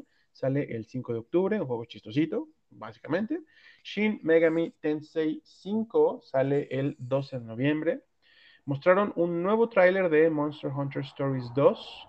El juego sale el 9 de julio. Además, Danganronpa Decadence sale en Switch este año y también es una colección. ¿Qué incluye los juegos de Danganronpa? Eh, primero, el Trigger Happy Havoc Anniversary Edition, Danganronpa 2 Goodbye Despair Anniversary Edition también, Danganronpa 3 Killing Harmony Anniversary Edition y Danganronpa Ultimate Summer Camp. Además, un juego de eh, Tony Hawk, este también creo que es un poco una sorpresa, Tony Hawk's Pro Skater 1 Plus 2, eh, One Plus 2 Skates llega a Switch el 25 de junio. No es juego, no es nuevo, perdónenme, es una eh, recopilación también. Eh, eh, este, eh, este, si, si le sirve también, este, perdóname por interrumpirte, Miguel, es, es, la versión para Switch. O sea, esta versión ya salió para, para consolas como Xbox y PlayStation. Es simplemente la versión para, para Switch. Entonces, pues sí, obviamente no esperen las mismas gráficas que tiene en las otras consolas, pero pues sí. Y, y justo, pues es este tipo de cosas, ¿no? O sea, por ejemplo, eh, el cómo pues le bajan un poquito la calidad para que no sientas que, pues sí, o sea, que no sientas tanto la falla en, un Switch, pero sí, e, esta colección ya había salido para este, consolas de generación este, anterior. Ok, además, Doom Eternal, The Ancient Gods Part 1, que ya está disponible. Strange Brigade, que ya está disponible también. El 4 de noviembre sale Just Dance 2022 para Switch. Worms Rumble sale el 23 de junio. En otoño sale eh, Cruising Blast y eh, la parte como pues fuerte que estuvo, nos tuvieron como en suspenso. Sale The Legend of Zelda Game ⁇ Watch Handheld. ¿Qué es esto? Eh, pues prácticamente es un Game ⁇ Watch que incluye cuatro juegos. The Legend of Zelda, The Legend of Zelda 2, eh, The Adventure of Link. Los dos son juegos originalmente del NES. Sale también The Legend of Zelda Link's Awakening. Este es del Game Boy. Eh, y el cuarto juego es una, edición especial del juego Vermin, que es un juego que salió netamente para el Game Watch. Lo que tiene de especial es que eh, Link será el protagonista. ¿Cuándo sale este jueguito, este Game Watch Handheld? El 12 de noviembre. Ya lo pueden preordenar por medio de Amazon. Prácticamente es una mini consolita como de colección que incluirá este recopilatorio. Y la noticia, pues yo creo que más grande, más fuerte de Nintendo fue el tráiler de The Legend of Zelda Breath of the Wild 2. ¿Cuándo sale? En 2022, no hay fecha. Eh, hemos, lo hemos dicho en varios episodios, yo creo que lo seguiremos diciendo, qué bueno que las desarrolladoras aprendieron en, eh, experimentaron en cabeza ajena con el desastre de, Cyberpunk y no están dando fechas específicas. ¿Cuándo sale? El próximo año, quién sabe, cuál es la ventana. Puede ser hasta fin de año incluso. Eh, el tráiler em, tiene nuevas, la estética es la misma, pero obviamente nuevos, eh, una historia ampliada, tiene nuevas funcionalidades. Parece que Link va a tener en lugar de la tableta chica un brazo como cibernético, una cosa así, que le va a permitir usar ciertos poderes o ciertas habilidades que se parecen un poco a las de la tableta chica, pero, pero quizá vengan de otro lado, de otra cultura, no lo sabemos todavía. Eh, se ve muy padre, tiene muchos contenidos que, o, muchas secuencias que remiten a, em, a Skyward Sword por el tema de eh, lanzarse desde los cielos y de subir y bajar de los templos que están en las alturas, etcétera, ¿no? Que es algo que, medianamente ya se había explorado en eh, Twilight Princess también, pero que fue el eje central de Skyward Sword. El juego ya se puede preordenar en Amazon, eh, probablemente solo en Amazon Estados Unidos, ya, ya estaremos confirmándoles. Y eh, no es que trascendiera, pero una de las cosas que dijeron y que es un poquito como mm, rara, es que Nintendo realmente ya no tiene, más allá de estos dos anuncios, no tiene preparado nada más por el 35 aniversario de la franquicia de Legend of Zelda. Eh, nos quedamos con un tráiler muy padre, muy comentable. Cuéntanos, David, ¿qué te gustó? ¿Qué, qué, piensas de este tráiler, de este anuncio? Y también del Game Watch. Bueno, del Game Watch yo, yo sí les diría, bueno, si, si de plano son coleccionistas, es, es básicamente un reloj, pero también es pues una mini consola. Obviamente, pues sí, no esperan que esté barata, es, son ediciones especiales, este, así que pues sí, si lo quieren conseguir importado, pues adelante, ¿no? Pero tampoco es como, o sea, para mí ese no fue, yo dije, ay, nos van a hacer la, la de malas, que, que solo van a decir esto del Game Watch, y yo así como de, bueno, ya no van a mencionar nada de Breath of the Wild. Eh, sí, me, igual, me quedé fascinado con el, con el trailer. Eh, obviamente no están confirmando que, o sea, solo dijeron la secuela de Breath of the Wild, pero nunca dijeron que se vaya a llamar Breath of the Wild 2 o si va a tener un subtítulo o nada, ¿no? Eso sí no especificaron, no, no brindaron información. Este juego, pues sí sale en 2022 y como dices, para mí es importante que les den el tiempo para que te den un, juego muy padre, ¿no? Este, yo tengo como ahí cosillas que incluso estuve discutiendo contigo, pero pues las vuelvo a comentar. Em, me llama la atención porque justo lo que los fans notaron fueron estas referencias a Skyward Sword y dijeron, bueno, pero entonces, ¿qué está pasando, no? O sea, porque justamente vemos como, pues, esa, la maldad de Ganon, que es justamente como esas cosas rojas que salían del castillo de Hyrule, eh, empiezan a elevar partes de, del territorio de Hyrule al cielo, ¿no? Entonces, es por eso que Link eh, se hace un skydiving, eh, pero no aparecen estos pájaros eh, que, aparecen en Skyward Sword. Entonces, lo que se está diciendo es que a lo mejor hay una relación, pero Miguel me explicó, porque yo soy, les digo, recientemente presenté con, con Breath of the Wild, pero igual no he jugado todos, ¿no? O, o también, más bien, entré con Twilight Princess, ajá.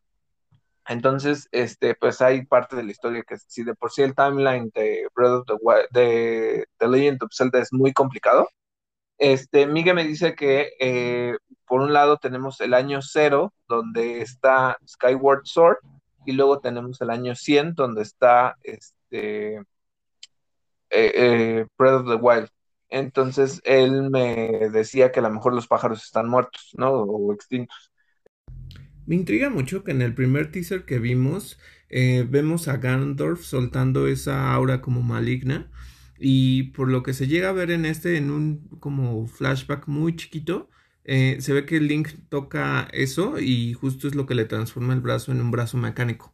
Y bueno, entonces ahorita sí ya están mostrando que las habilidades cambian, no necesariamente que tengan que ver con la tableta, quizá tienen que ver con ese brazo, pero pareciera que pues sí, ¿no? O sea, van a cambiar, incluso muestran una bola con picos que se puede como dirigir y atacar a los enemigos.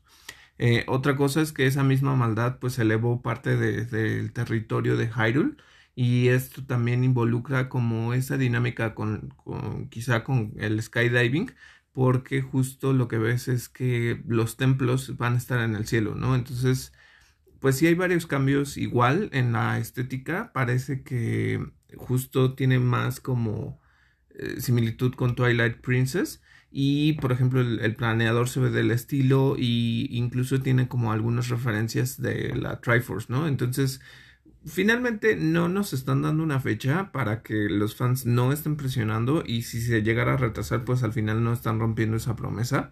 Em, yo siento que con esto cerraron muy bien su conferencia. Tampoco digo que se hayan ganado el E3. Y aquí, digo, es completamente debatible. A mí, el que me dio mucho más fue Ubisoft. A nivel juegos que me llamaron la atención y, todo, ¿no? O sea, las sorpresas y lo que demostraron. Pero eh, obviamente también Nintendo cerró fuerte este, con, la, con esta secuela de Breath of the Wild. Y eh, bueno, ahorita que mencionabas esto de la línea temporal, era un decirlo de los 100 años, ¿eh? para, para que no se lo tomen literal. Ah. Eh, lo que quise decir ah, es que, que, ambos juegos, Skyward Sword y Breath of the Wild, están en, los, en ambos extremos de toda la línea temporal. Es como la primera aventura y la aventura de todas las que ha habido en medio. Y otra cosa que han mencionado ya los de Nintendo es que no van a revelar todavía, aunque ya lo tienen, el título del juego, el título de la secuela, porque sería muy revelador, porque sería, eh, porque daría spoilers, daría spoilers de algo, alguna cosa de la trama. Entonces, no sé, ya hay gente especulando, hay, yo ya leí muy buenas teorías eh, sobre ah, alguna cultura que aparece en Breath of the Wild, en el juego anterior, que tiene que ver con, eh, con el dragón verde, con, con la región de Farón. Y bueno, está interesante. Ya veremos qué es lo que sale verdaderamente. Eh, además de esto, eh, eh, bueno, pasando más bien a otras noticias, terminando con lo que hablamos del E3, queremos platicarles que Cyberpunk 2077, del que ya estuvimos mencionando un par de cosas, está de vuelta en la PlayStation Store. Ya lo pueden volver a encontrar si tienen PlayStation 4 o PlayStation 5. Pero, ojo aquí, los desarrolladores advierten que aunque ya regresó a la PlayStation Store, esto es una estupidez, pero ahí les va. Todavía no está optimizado para PlayStation 4. Entonces, prácticamente sí ya está, pero no lo compren si tienen PlayStation 4, porque el juego todavía no está listo. Quién sabe si algún día va a estarlo. Quién sabe si, quién sabe cuál sea su definición de listo, porque son capaces de, entregar eh, una versión barata de este juego para PlayStation 4. Entonces, por favor, ándense, con cuidado si es que ya lo ven. Además de esto, Rockstar, la desarrolladora, anunció que dejará ya definitivamente de dar soporte para eh, Grand Theft Auto Online en eh, consolas Xbox 360 y PlayStation 3. Esto a partir de diciembre próximo. Eh, las ventas dentro del juego, las ventas de tarjetas y de coleccionables, no serán reembolsables, perdón, reembolsables.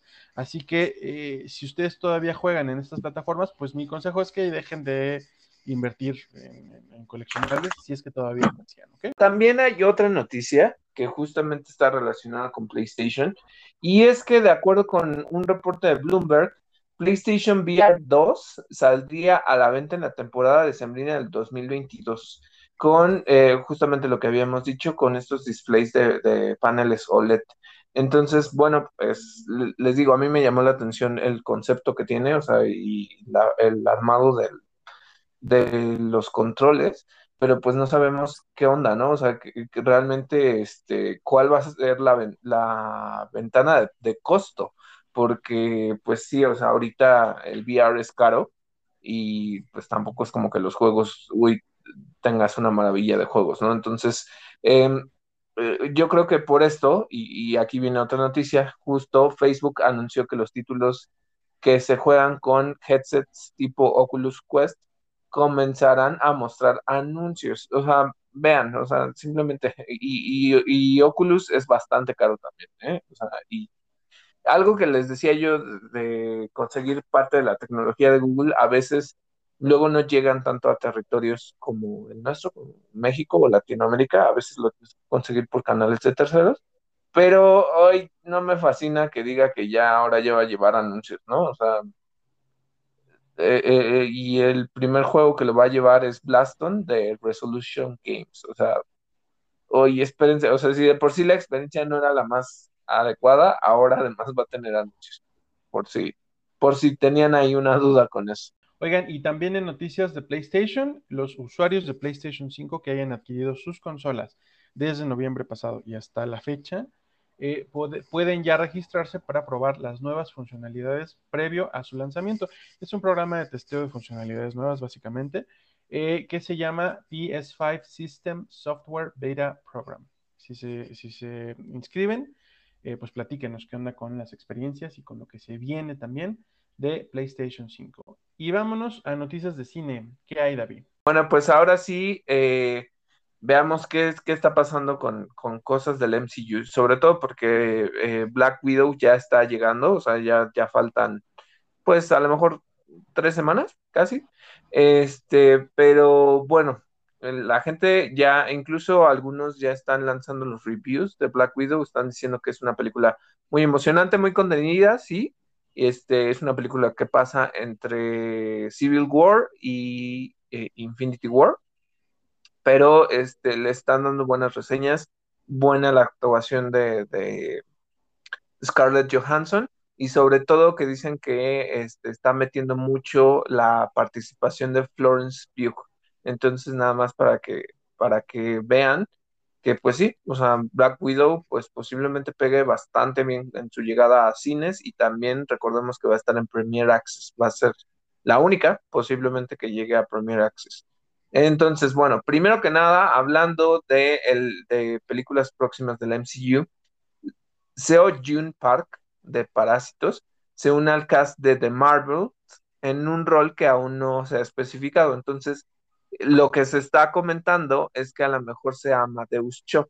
Recordemos que en los cómics eh, hay otro Hulk, que es este Amadeus Cho.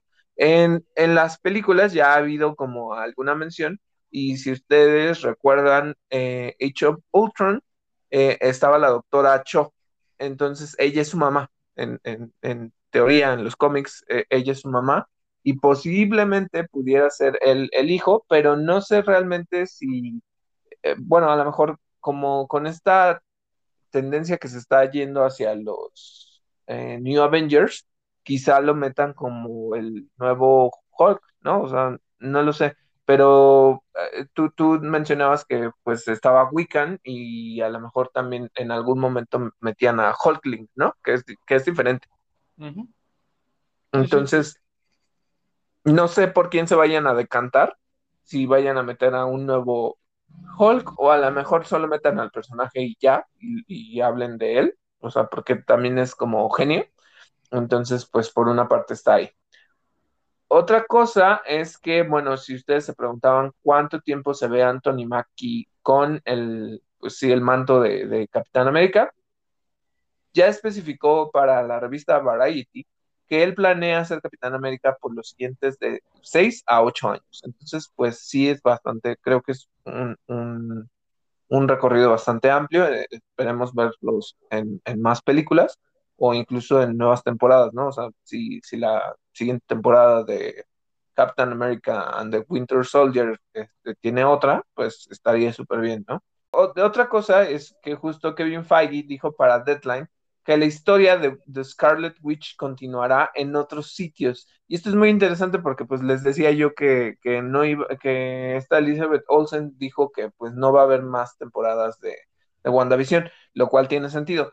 Pero sí me gusta que construyan hacia este, más historias de Scarlet Witch. Entonces, además de su participación en Doctor Strange 2, este, posiblemente aparezca en otras partes. Entonces, a mí, a mí me llamó mucho la atención esto y, creo que es un buen personaje que pueden explotar. Ahora, hay otra cosa que este, se hizo tendencia, pero también se hizo una tendencia como amarillista en, redes, de no, es que Marvel ya quitó los estrenos en, en viernes y entonces, quién sabe qué tanto. Yo así como de, no los quitó, o sea, lo que dijo es que se pasan al miércoles. Ahora los estrenos de series importantes van a ser los miércoles. Y esto fue por el éxito que tuvo Loki, del, del, del justo vamos a hablar del capítulo más, más a, continuación, pero este, justo por el éxito que tuvo en, en, los views, es por eso que consideraron que es un buen día para lanzar los, los nuevos contenidos. Yo no sé, tal vez sí, tal vez no, ¿no? O sea, como que si te da tiempo en, la semana de estar viendo los contenidos, pues adelante, está, está muy padre. Pero si no, pues como que te corta la semana y entonces te tienes que esperar o estarte salvando de los, de los spoilers. Pero bueno, eso, eso, eh, esa es la nueva este, estrategia por parte de Disney Plus. Y hablando, eh, hablando de cosas que están como sí, pero no relacionadas al MCU, porque esto todavía es un motivo como de discusión, eh, pero pues ahí van en negociaciones y en pláticas. Eh, de acuerdo con el medio The Illuminati, el personaje Chameleon será el antagonista de la cinta Craven el Cazador. Recordemos que eh, anunciaron hace poco que el protagonista de Craven va a ser Aaron Taylor Johnson, quien ya fue Quicksilver en el MCU además de esto, IGN mostró una playera de Thor Love and Thunder, en la que, bueno, a partir de la cual sacaron multitud de notas en las que, en las que se dice o se sobresale que eh, ya pudimos ver la apariencia de Jane Foster. Es una playera y es arte, pero eh, parece ser que Jane Foster como Thor eh, va a llevar pues la misma o el mismo tipo de armadura y el mismo tipo de casco al lado con máscara que lleva en los cómics. Recordemos que en los cómics es, secreta, ¿no? Es, un poco una vuelta a este Thor de antes del MCU que tenía netamente una identidad secreta. Se estrena tentativamente esta película el 6 de mayo de 2022. Y bueno, hablando de otra, de otro universo, de otras películas, The Hollywood Reporter reveló que la secuela de Mortal Kombat Legends llegará en verano, con Joel McHale y Jennifer Carpenter en los roles de Johnny Cage y Sonya Blade. Entonces, este, esta es una película animada, entonces, este, sí, o sea, que, no piensen que, ya cambiaron a los actores de, la, de la película de live action. Eh, pero bueno, pues si, les gustó la primera película, eh, por lo que estuve platicando conmigo, a él le gustó mucho, este, pues pueden esperar una nueva, una nueva entrada en este universo de animación de Mortal Kombat. Está muy buena la primera película, la verdad, ¿eh?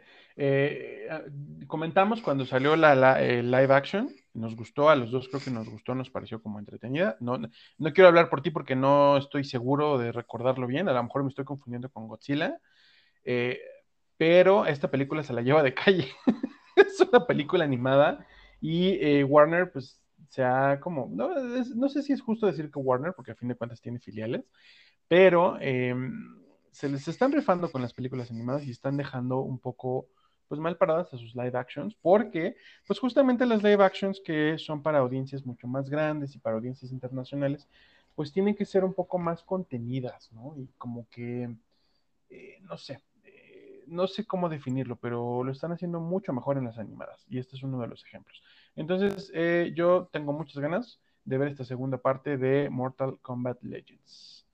Además de esto, eh, otra noticia que tenemos en cine y ya para cerrar esta sección e irnos directo a series, el evento digital Comic Con at Home abrirá con un, eh, un panel del cast de Snake Eyes, es la precuela de G.I. Joe, de esta película. Mm, se las anunciamos hace poquito. Eh, el, el, panel no sabemos todavía si va a contener un segundo tráiler o, no sé, algún contenido alusivo a la película, como algún detrás de cámaras o eh, algún eh, contenido adicional, no, no, lo sabemos todavía, esperamos que sí, pero esto es lo que podemos esperar próximamente de Snake Eyes. Y ahora sí, vámonos a series y lo primero de lo que les queremos hablar. El tema de la semana, básicamente, Batman le hace sexo oral a Catwoman y DC protesta, pone el grito en el cielo. Esto de acuerdo con Variety. Lo que reporta Variety es que eh, en un episodio de la serie animada de Harley Quinn, que eh, sale en HBO Max, eh, se mostraba a Batman y a Catwoman pues teniendo sexo y Batman pues, le da sexo oral a Catwoman. ejecutivos de DC, de acuerdo con este reporte de Variety, ordenan retirar la escena completamente del episodio. Porque, y esta es la frase que trascendió y que generó una oleada interminable de memes y de burlas en contra de DC, la frase entre comillas, es los héroes no hacen eso. Ja, ja, ja. ¿Cómo ves, David? No, no, se me hace, se me hace una tremenda tontería, o sea, porque eh, volvemos a estas posturas como de neta, o sea, neta, neta DC, porque yo no sé ustedes, o sea, si ustedes vieron, ay, no me acuerdo cómo se llama esta película y no, no me acuerdo específicamente de qué trata, creo que es Batman y Harley Quinn, creo que se llama, es una película animada. Y de repente en esta vez a Nightwing teniendo sexo con, con Harley Quinn, ¿no? O sea, se entiende, o sea, no muestran como tanto, pero es como, ¿en qué, neta, en qué siglo vivimos, no? Harley Quinn, sobre todo la serie animada, esta serie que, que donde le interpreta esta Kaylee Cuoco de, de Big Bang Theory, es súper irreverente. O sea, y hacen muchas este, referencias a, los cómics, a la realidad. Entonces, es como, neta, te vas a poner a, ser purista con, con o, no sé, persignado con, con este tipo de contenidos. O sea, se, me hace una pendejada. Y además que digas que los seres no hacen eso, o sea, es, como, ¿por qué no? O sea, eh, eh, si eres bueno, entonces tienes una sexualidad limitada, o, qué es lo que hacen, ¿no? O, es una práctica indebida, o sea, ¿por qué, no? Este, se me hizo una reverenda estupidez. Eh, y, justo tú dijiste, bueno, además de que salieron los memes, también Zack Snyder publicó por ahí, o sea, si de por sí ya tienen problemas con, con todo esto, este, publicó una imagen de, no sé si es de los cómics, pero por lo menos es un, arte donde hay un Batman que pues sí le está practicando sexo oral a Catwoman. Eh, y yo dije, ah, bueno, o sea, es, es válido, ¿no? O sea, que, qué bueno que publique este tipo de cosas, porque en realidad es una idiotez que este, no hables de este tipo de cosas, o sea, y además estás hablando en un mes de, sobre todo en, en el mes de, toda esta parte de la libertad, ¿no? O sea, ¿cómo censuras algo que, que incluso es eh, no sé, o sea, que quisiera yo decir, pues es muy heterosexual, ¿no? O sea, eh, ¿cómo? No lo entiendo, no sé, o sea, se me hace como algo muy retrograda en un tiempo en el que, pues, no, debería de ser. Entonces, este, pues sí, la gente se puso loquísima y así de, no, no, no, o sea, ¿cómo crees? Este, y varios empezaron a responder, no, o sea, sí, los héroes sí lo hacen. Entonces, ¿cómo pones eso en, o sea, ¿cómo pones en duda eso, no? Se me, se, me hace una reverenda estupidez. Oye, bueno, espérate, espérate, porque tú mencionas a, eh, Nightwing con eh, Harley Quinn en esta película animada.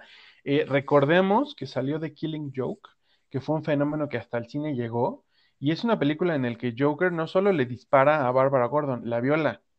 Aquí estamos hablando de una serie que, que ya lo dijiste, es irreverente y es como más tirándole a, la sátira y a, las referencias, y es una serie más adulta, y está presentando sexo consensual. O sea, ¿con, con qué cara DC sí presenta la violación de Barbara Gordon, de Barbara Gordon y no presenta el, a, Catwoman pues, recibiendo el placer de la lengua de Batman, de la batilengua? Este, no, o sea, y sabes qué, yo les diría algo, incluso en no me acuerdo si es Justice League eh, Unlimited o lo que sea, ¿no? En la, en la versión animada, hay un capítulo donde está Huntress, creo, está Huntress, este, Black Canary y no me acuerdo quién más, son, son tres que están cantando y hacen una alusión a los dones sexuales que tienen los diferentes, ¿no? O sea, por ejemplo, creo que alguien habla de Flash y dice que pues se viene muy rápido, ¿no? Y o sea, tiene, o sea, tiene sentido, ¿no? O sea, pero, o sea, hay ese tipo de inuendos, pero entonces, nada más porque aquí es explícito, no sé, se me hacen de repente, pero sí.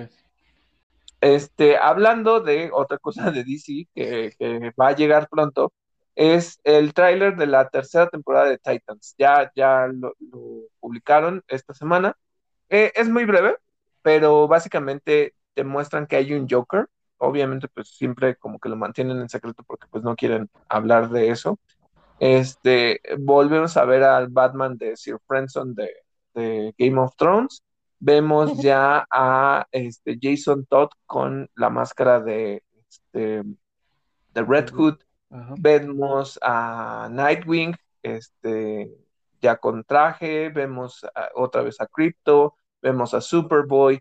Entonces, pues la verdad es que se ve bastante bien. A mí me llama mucho la atención y, ya quiero ver esta tercera temporada. En otras noticias, también de series, Paramount Plus les presentó al elenco de voz de Star Trek Prodigy. Entre otras personas tenemos a Ella Purnell en el papel de Gwyn, a Brett Gray como Dal, Jason Manzukas como eh, Jancon Puck, a Dre Bradley Baker como Murph, Angus Imri como Zero y a Riley Alasraki o Riley Alasraki como Rotak. Esta serie estrena el 12 de agosto. Y eh, también hablando de Star Trek, porque es una de las propiedades de las que se va a valer Paramount Plus, eh, presenta un nuevo tráiler de la segunda temporada de Star Trek Picard. Eh, la revelación principal de este tráiler es que los viajes en el tiempo vuelven a ser un tema central de Star Trek. Es algo que recientemente me parece que se abordó en Star Trek Discovery. Eh, van pues a, retomarlo para esta serie. Eh, eh, la temporada sale en 2022 también, más bien en 2022 y también en Paramount Plus. Y pasando de Star Trek a Star Wars, vamos a tener el primer vistazo a Star Wars Visions durante la Anime Expo que se llevará a cabo el próximo 3 y 4 de julio. Uno de los paneles va a estar dedicado a esta serie. Recordemos que es una de las que se anunciaron eh, desde el año pasado. Y eh, pues nada, yo espero, la verdad, que nos entreguen una cosa maravillosa. Tengo muchísimas, muchísimas, muchísimas fe muchísimas esperanzas puestas sobre esta serie animada, esta serie de anime. Y bueno, ahora sí vamos a pasar a este, nuestro análisis de Loki. Y finalmente también terminaremos con el análisis de The Bad Batch. Pero bueno, les voy a decir qué me pareció este capítulo. Me pareció que ya avanza un poco más. O sea, les digo que el primero se me hizo como mucha remembranza del pasado, de la historia de Loki en el MCU. Em, este capítulo me llama la atención, explora mucho como esa desconfianza que tiene Mobius contra Loki porque pues sí lo está utilizando, ¿no? O sea, al final dice él que le ve un potencial y que ve que, puede hacer las cosas, pero sabe que pues Loki es, pues es muy cambiante, ¿no? Y que en algún punto puede, este, traicionarlos.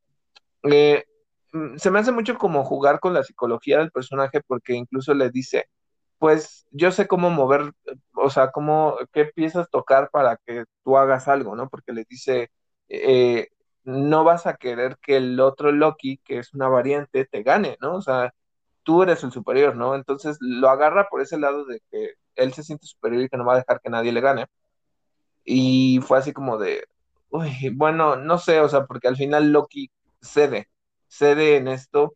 Eh, me dio mucha risa en la explicación de cómo eh, Loki eh, sí es muy inteligente y empieza a determinar cosas, ¿no? O sea, primero hay una secuencia donde, pues sí, obviamente los iba a traicionar y todo.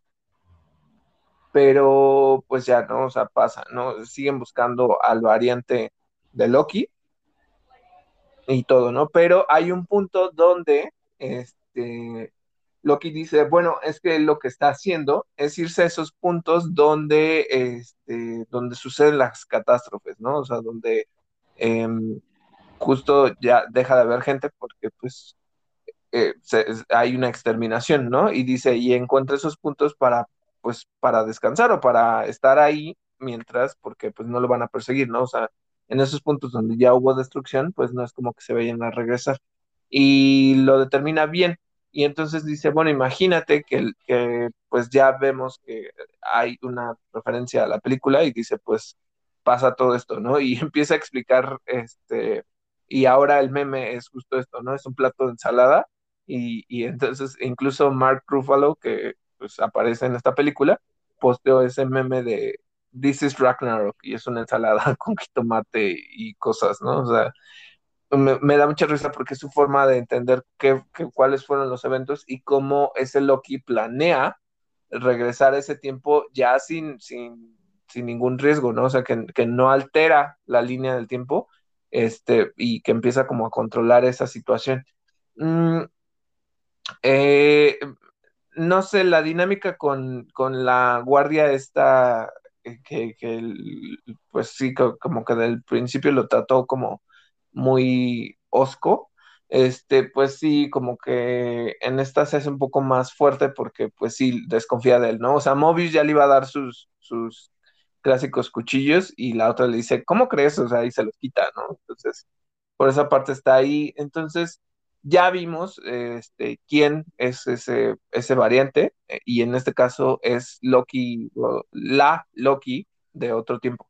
Yo me esperaba que tuviera el cabello negro, en los cómics lo tiene, pero es una mujer de cabello rubio. Entonces, este, bueno, es, un mini cambio, pero es, esta Loki justo pues está en, en, en otro evento cataclísmico, están en Roxon Mart, creo que se llama, o algo así, este que pues eh, hace referencia a Roxxon y este Roxxon ya ha aparecido en tanto en el último juego de Miles Morales de, Spider-Man como también en Agent Carter, aunque no estén alineados, pero pues ya ha aparecido y Roxxon pues cumple un papel bastante grande dentro de los cómics.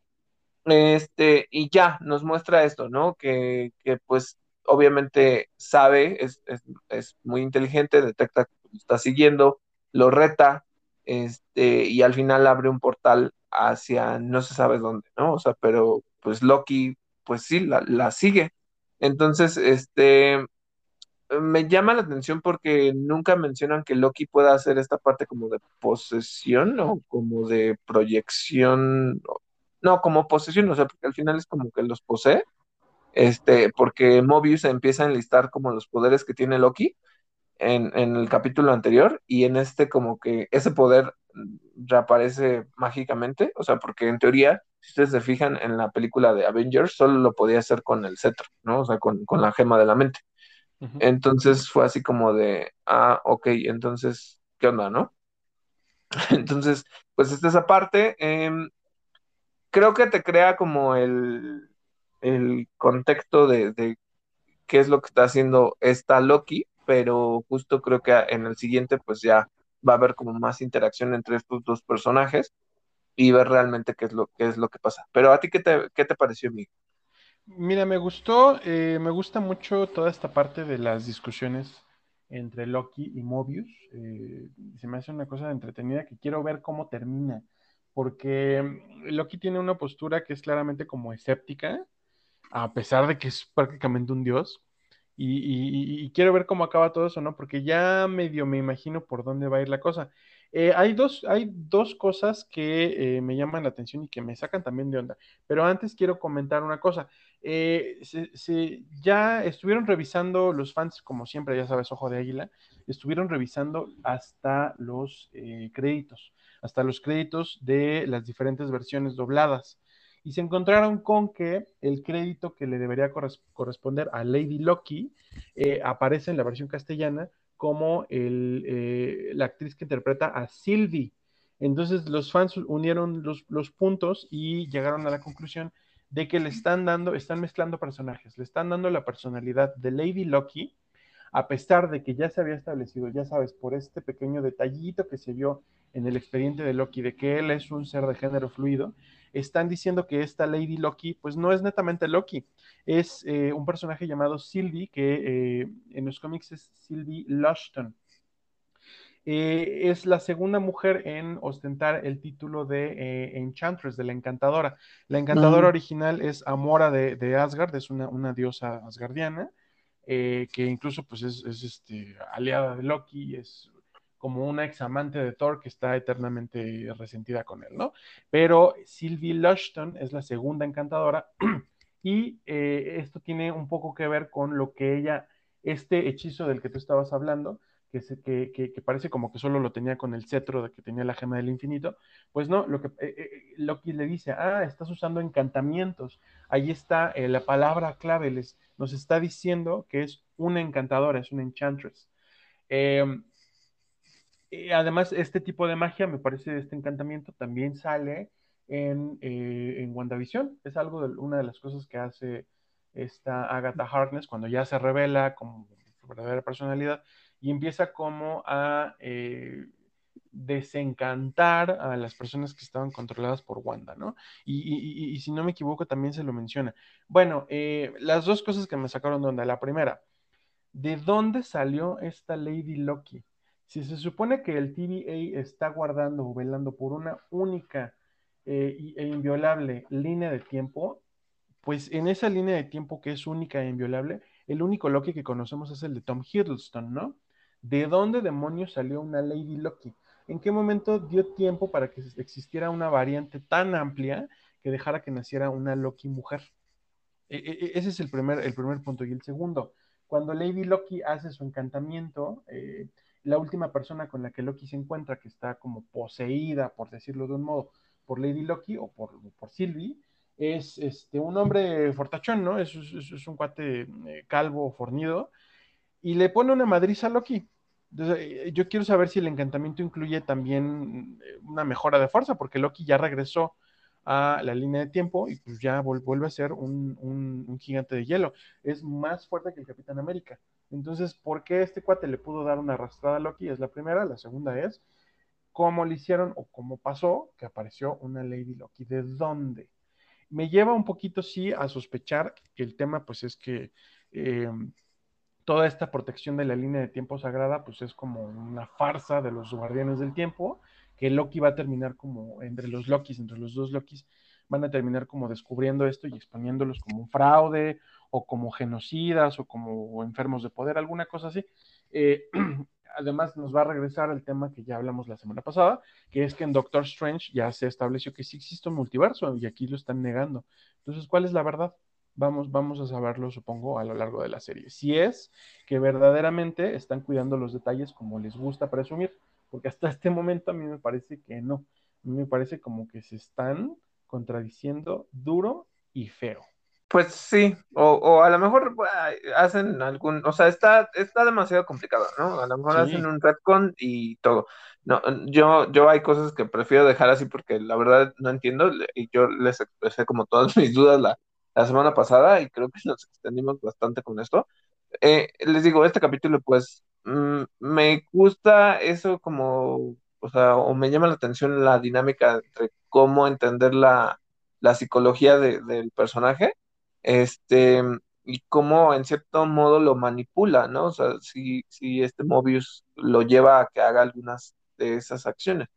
Pero, mm, mm, sí, no sé, o sea, bueno, y qué bueno que mencionas esto, yo, o sea, sí, ya había oído por ahí, y esto no crean que es como mi oportunismo de sí, eso ya lo sabía, no. Este, no ubico a, a, esa segunda Enchantress, ubico a la primera, este, y la ubico por series como Avengers, los héroes más poderosos del mundo y, esto, ¿no? O sea, sé de dónde viene.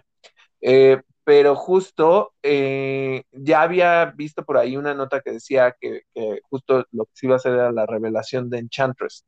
Y entonces dije, ah, pues ahorita que, que, dijiste, dije, ah, sí, tiene completamente el sentido pero entonces están disfrazando que realmente no es un Loki a, quien está persiguiendo, sino que está persiguiendo Enchantress, o por lo menos hasta el momento así se ve, ¿no? Entonces, eh, eso se me hace interesante. Eh, hay que ver igual cómo va avanzando la serie. Fue un buen capítulo, este, hay que ver, ¿no? O sea, pero, pero sí, o sea, la calidad de imagen sigue siendo muy buena, los escenarios, o sea, todo eso está, está muy padre. Entonces, creo que la serie sigue avanzando bien terminemos con esto porque sí, la serie es muy interesante, pero también vimos The Bad Batch. Este, les decía yo que en el capítulo anterior básicamente no había pasado nada, o sea, eh, o sea está muy contenida la historia, toda esta parte de, de, los chips y todo, ¿no? Entonces, en este caso, pues sí, o sea, lo que les advertí, pues posiblemente porque los estos saqueadores habían visto a, los clones, pues le avisaban al, imperio. Y sí, lo hicieron y ya va este Crosshair con su equipo. Este, The Bad Batch pues está ahí, se escapan. Y aquí voy a confiar en, el conocimiento de Miguel, porque yo vi este Clone Wars, pero pues en realidad yo no me acuerdo de los nombres de, todos. Este, pero regresa uno de estos cazafortunas que, que aparecen en Clone Wars. Y bueno, eh, ¿sabes? Es que se me hace ya muy predecible la historia como de, ay, ahora ya secuestraron a Omega, igual que habían secuestrado al niño. Entonces, este, en The Mandalorian, ¿no?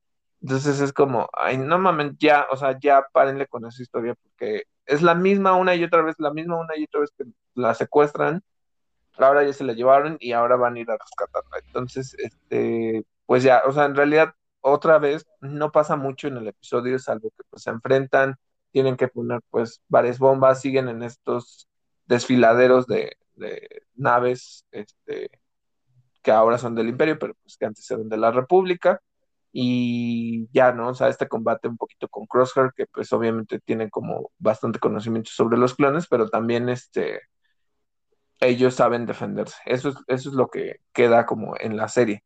Y, y, les digo, no ha avanzado demasiado, tampoco es como para que no le hagamos caso, pero eso es lo único que pasó. ¿Tú, tú qué encontraste? Y, dinos el nombre de este eh, cazafortunas, Miguel.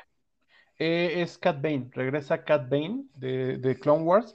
Eh, lo chistoso es que ya estamos en los años, yo lo comentaba también en la mañana con Lex, mi novio, con quien veo normalmente estas series. te amo, por cierto, está aquí. Eh, eh, lo chistoso, lo curioso es que ya estamos como en los, en los que se supone, por, cuando menos por el, contenido que ya no pudo sacar Dave Filoni, que estamos en los últimos años de, eh, pues digamos, el reinado de Cat Bane como el cazarrecompensas más célebre de la galaxia. Porque quien está a punto de quitarle el título, pues es Boba Fett. Y eso pasa en un duelo que eh, iba, a ser, iba a formar parte de los últimos capítulos de Clone Wars. Al final ya no. Entonces, quién sabe si vayamos a ver a Boba Fett próximamente. ¿eh? Eh, si, él vaya a incluir, aunque, aunque esté como un poco retirado de la historia central, quién sabe si vayamos a ver a Boba Fett interferir en estos hechos para ya como um, rifarse el tiro con Cat Bane. Bueno, Cat Bane fue el encargado de retirar a Omega, ya sabemos que, pues, lo que era creo que obvio, ¿no? Quienes mandaron a, ¿cómo se llama esta otra? A, Fennec, a, Fennec. a, sí, pues a, recuperar a la niña, pues son los caminoanos, el, primer ministro Lamassu y su asistente. ¿Por qué la quieren? Todavía no sabemos, pero sí sabemos que tienen un plan de contingencia porque justamente pues están viendo eh, como superados por el imperio. Eh, las políticas del imperio no les gustan, todo apunta a que el imperio, pues ya, ya, ya, ya se dijo que eh, la transición de, de, Clone Troopers a Stormtroopers, pues se va a dar porque básicamente los clones son muy caros, ¿no? Sin embargo, los clones ya están ahí. Yo todavía quiero ver por qué los van a dejar de usar. Si a fin de cuentas ya los tienen y son obedientes, pues cuál es, cuál es el problema, ¿no? Ya veremos. Yo creo que por ahí va a ir la cosa. Eh, la aparición de Cat Bane estuvo padre. Eh, Hunters intentó rifar el duelo con Cat Bane y no, o sea, imposible. Eh, ya vimos también eh, algo que también yo comentaba, que en Star Wars es un, elemento recurrente el mostrar la, la corrupción de, de, las personas que o que se pasan al lado oscuro o que, son, que son malas, ¿no? Básicamente, ¿sí? porque siempre lo pintan de ese modo. Y le pasó a Crosshairs porque pues se le quemó media cara. Entonces lo vamos a ver, yo, yo imagino que lo vamos a ver con cicatrices y con la cara chipada. Y este es como el signo de que, de que el signo visual que él es, eh, además de su mala cara, pues es el signo eh, visible de que pues él es el antagonista principal de la serie, ¿no? Esto también nos deja un poquito limitados porque pues quizás significa que no vamos a ver a Darth Vader, que eh, cosas así. Quizá también es justo, hemos hablado de que igual y ya basta un poco de, de, de, Darth Vader, de los Skywalker, eh, aunque pues por la temática, pues yo sí esperaría como ver al emperador y a Vader, etcétera, ¿no? Eh, fuera de eso, mm, me gusta la dinámica que hay entre los clones, entre Clone Force 99 y, Omega, que, que, a fin de cuentas pues también forma parte ya del escuadrón. Me gusta mucho el trato que le dan porque le dan un trato de igual. Eh, me parece que eh, los hilos conductores de cada capítulo están clarísimos, no, no, no hay como eh, hilos sin atar, cabos sin atar, perdón. Y el detallito del día es que los chatarreros de Braca, que es justo el planeta en el que están desde el episodio pasado, pues llevan el mismo uniforme con el que vemos ahora sí a Cal Kestis en Jedi Fallen Order, el mismo tipo de poncho que es azul marino con, naranja, lo llevan puesto. Todavía no, no, no vemos ni, ni creo que veamos a Cal Kestis en este momento. Él es un niño de como 13 años que se está escondiendo, todavía está asimilando lo que pasó después de la Orden 66. No lo vamos a ver entre los chatarreros. Eh, incluso si lo viéramos, yo me imagino que sería como un mini cameo, así una cosa súper simbólica, porque no lo vamos a ver en acción. Él regresa a su eh, faceta de Jedi, a lo que cuentan en el juego, pero es bonito que eh, Dave Filoni esté tomando en cuenta esta otra parte. Eh, yo creo que, siempre va a ser como, como lindo, ¿no?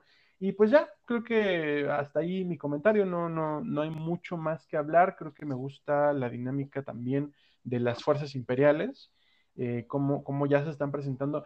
Yo lo vi, eh, vi el episodio en mi celular y lo vi afuera, en, en el patio, entonces quizá la luz como que me, me, estorbó un poco, pero me parece, tú me dirás si sí o si no, que ya empiezan con esta, este elemento de quitarle el color a los uniformes de los clones, a las armaduras, eh, de dejarlos blancos completamente. Sí, ya, son, ya son blancos. Perfecto, justo es otro, otro elemento que, que, tiene el imperio, que es que le quita la personalidad a, a sus tropas, ¿no? Los, los, ahora sí los uniforma y solamente son reconocibles algunos por las bandas o por las sombreras de color que tienen, que sí eh, implican como rango, pero también por las barritas en los cascos, ¿no? Y ya, es todo. Diferente de eh, lo que la República y los Jedi fomentaban entre, entre las tropas, que fueran pues más individuales y que los batallones tuvieran su propia personalidad por color incluso, ¿no? En fin, hasta ahí eh, lo, que, lo, que, lo que creo que vi en The Bad. The Bad Batch.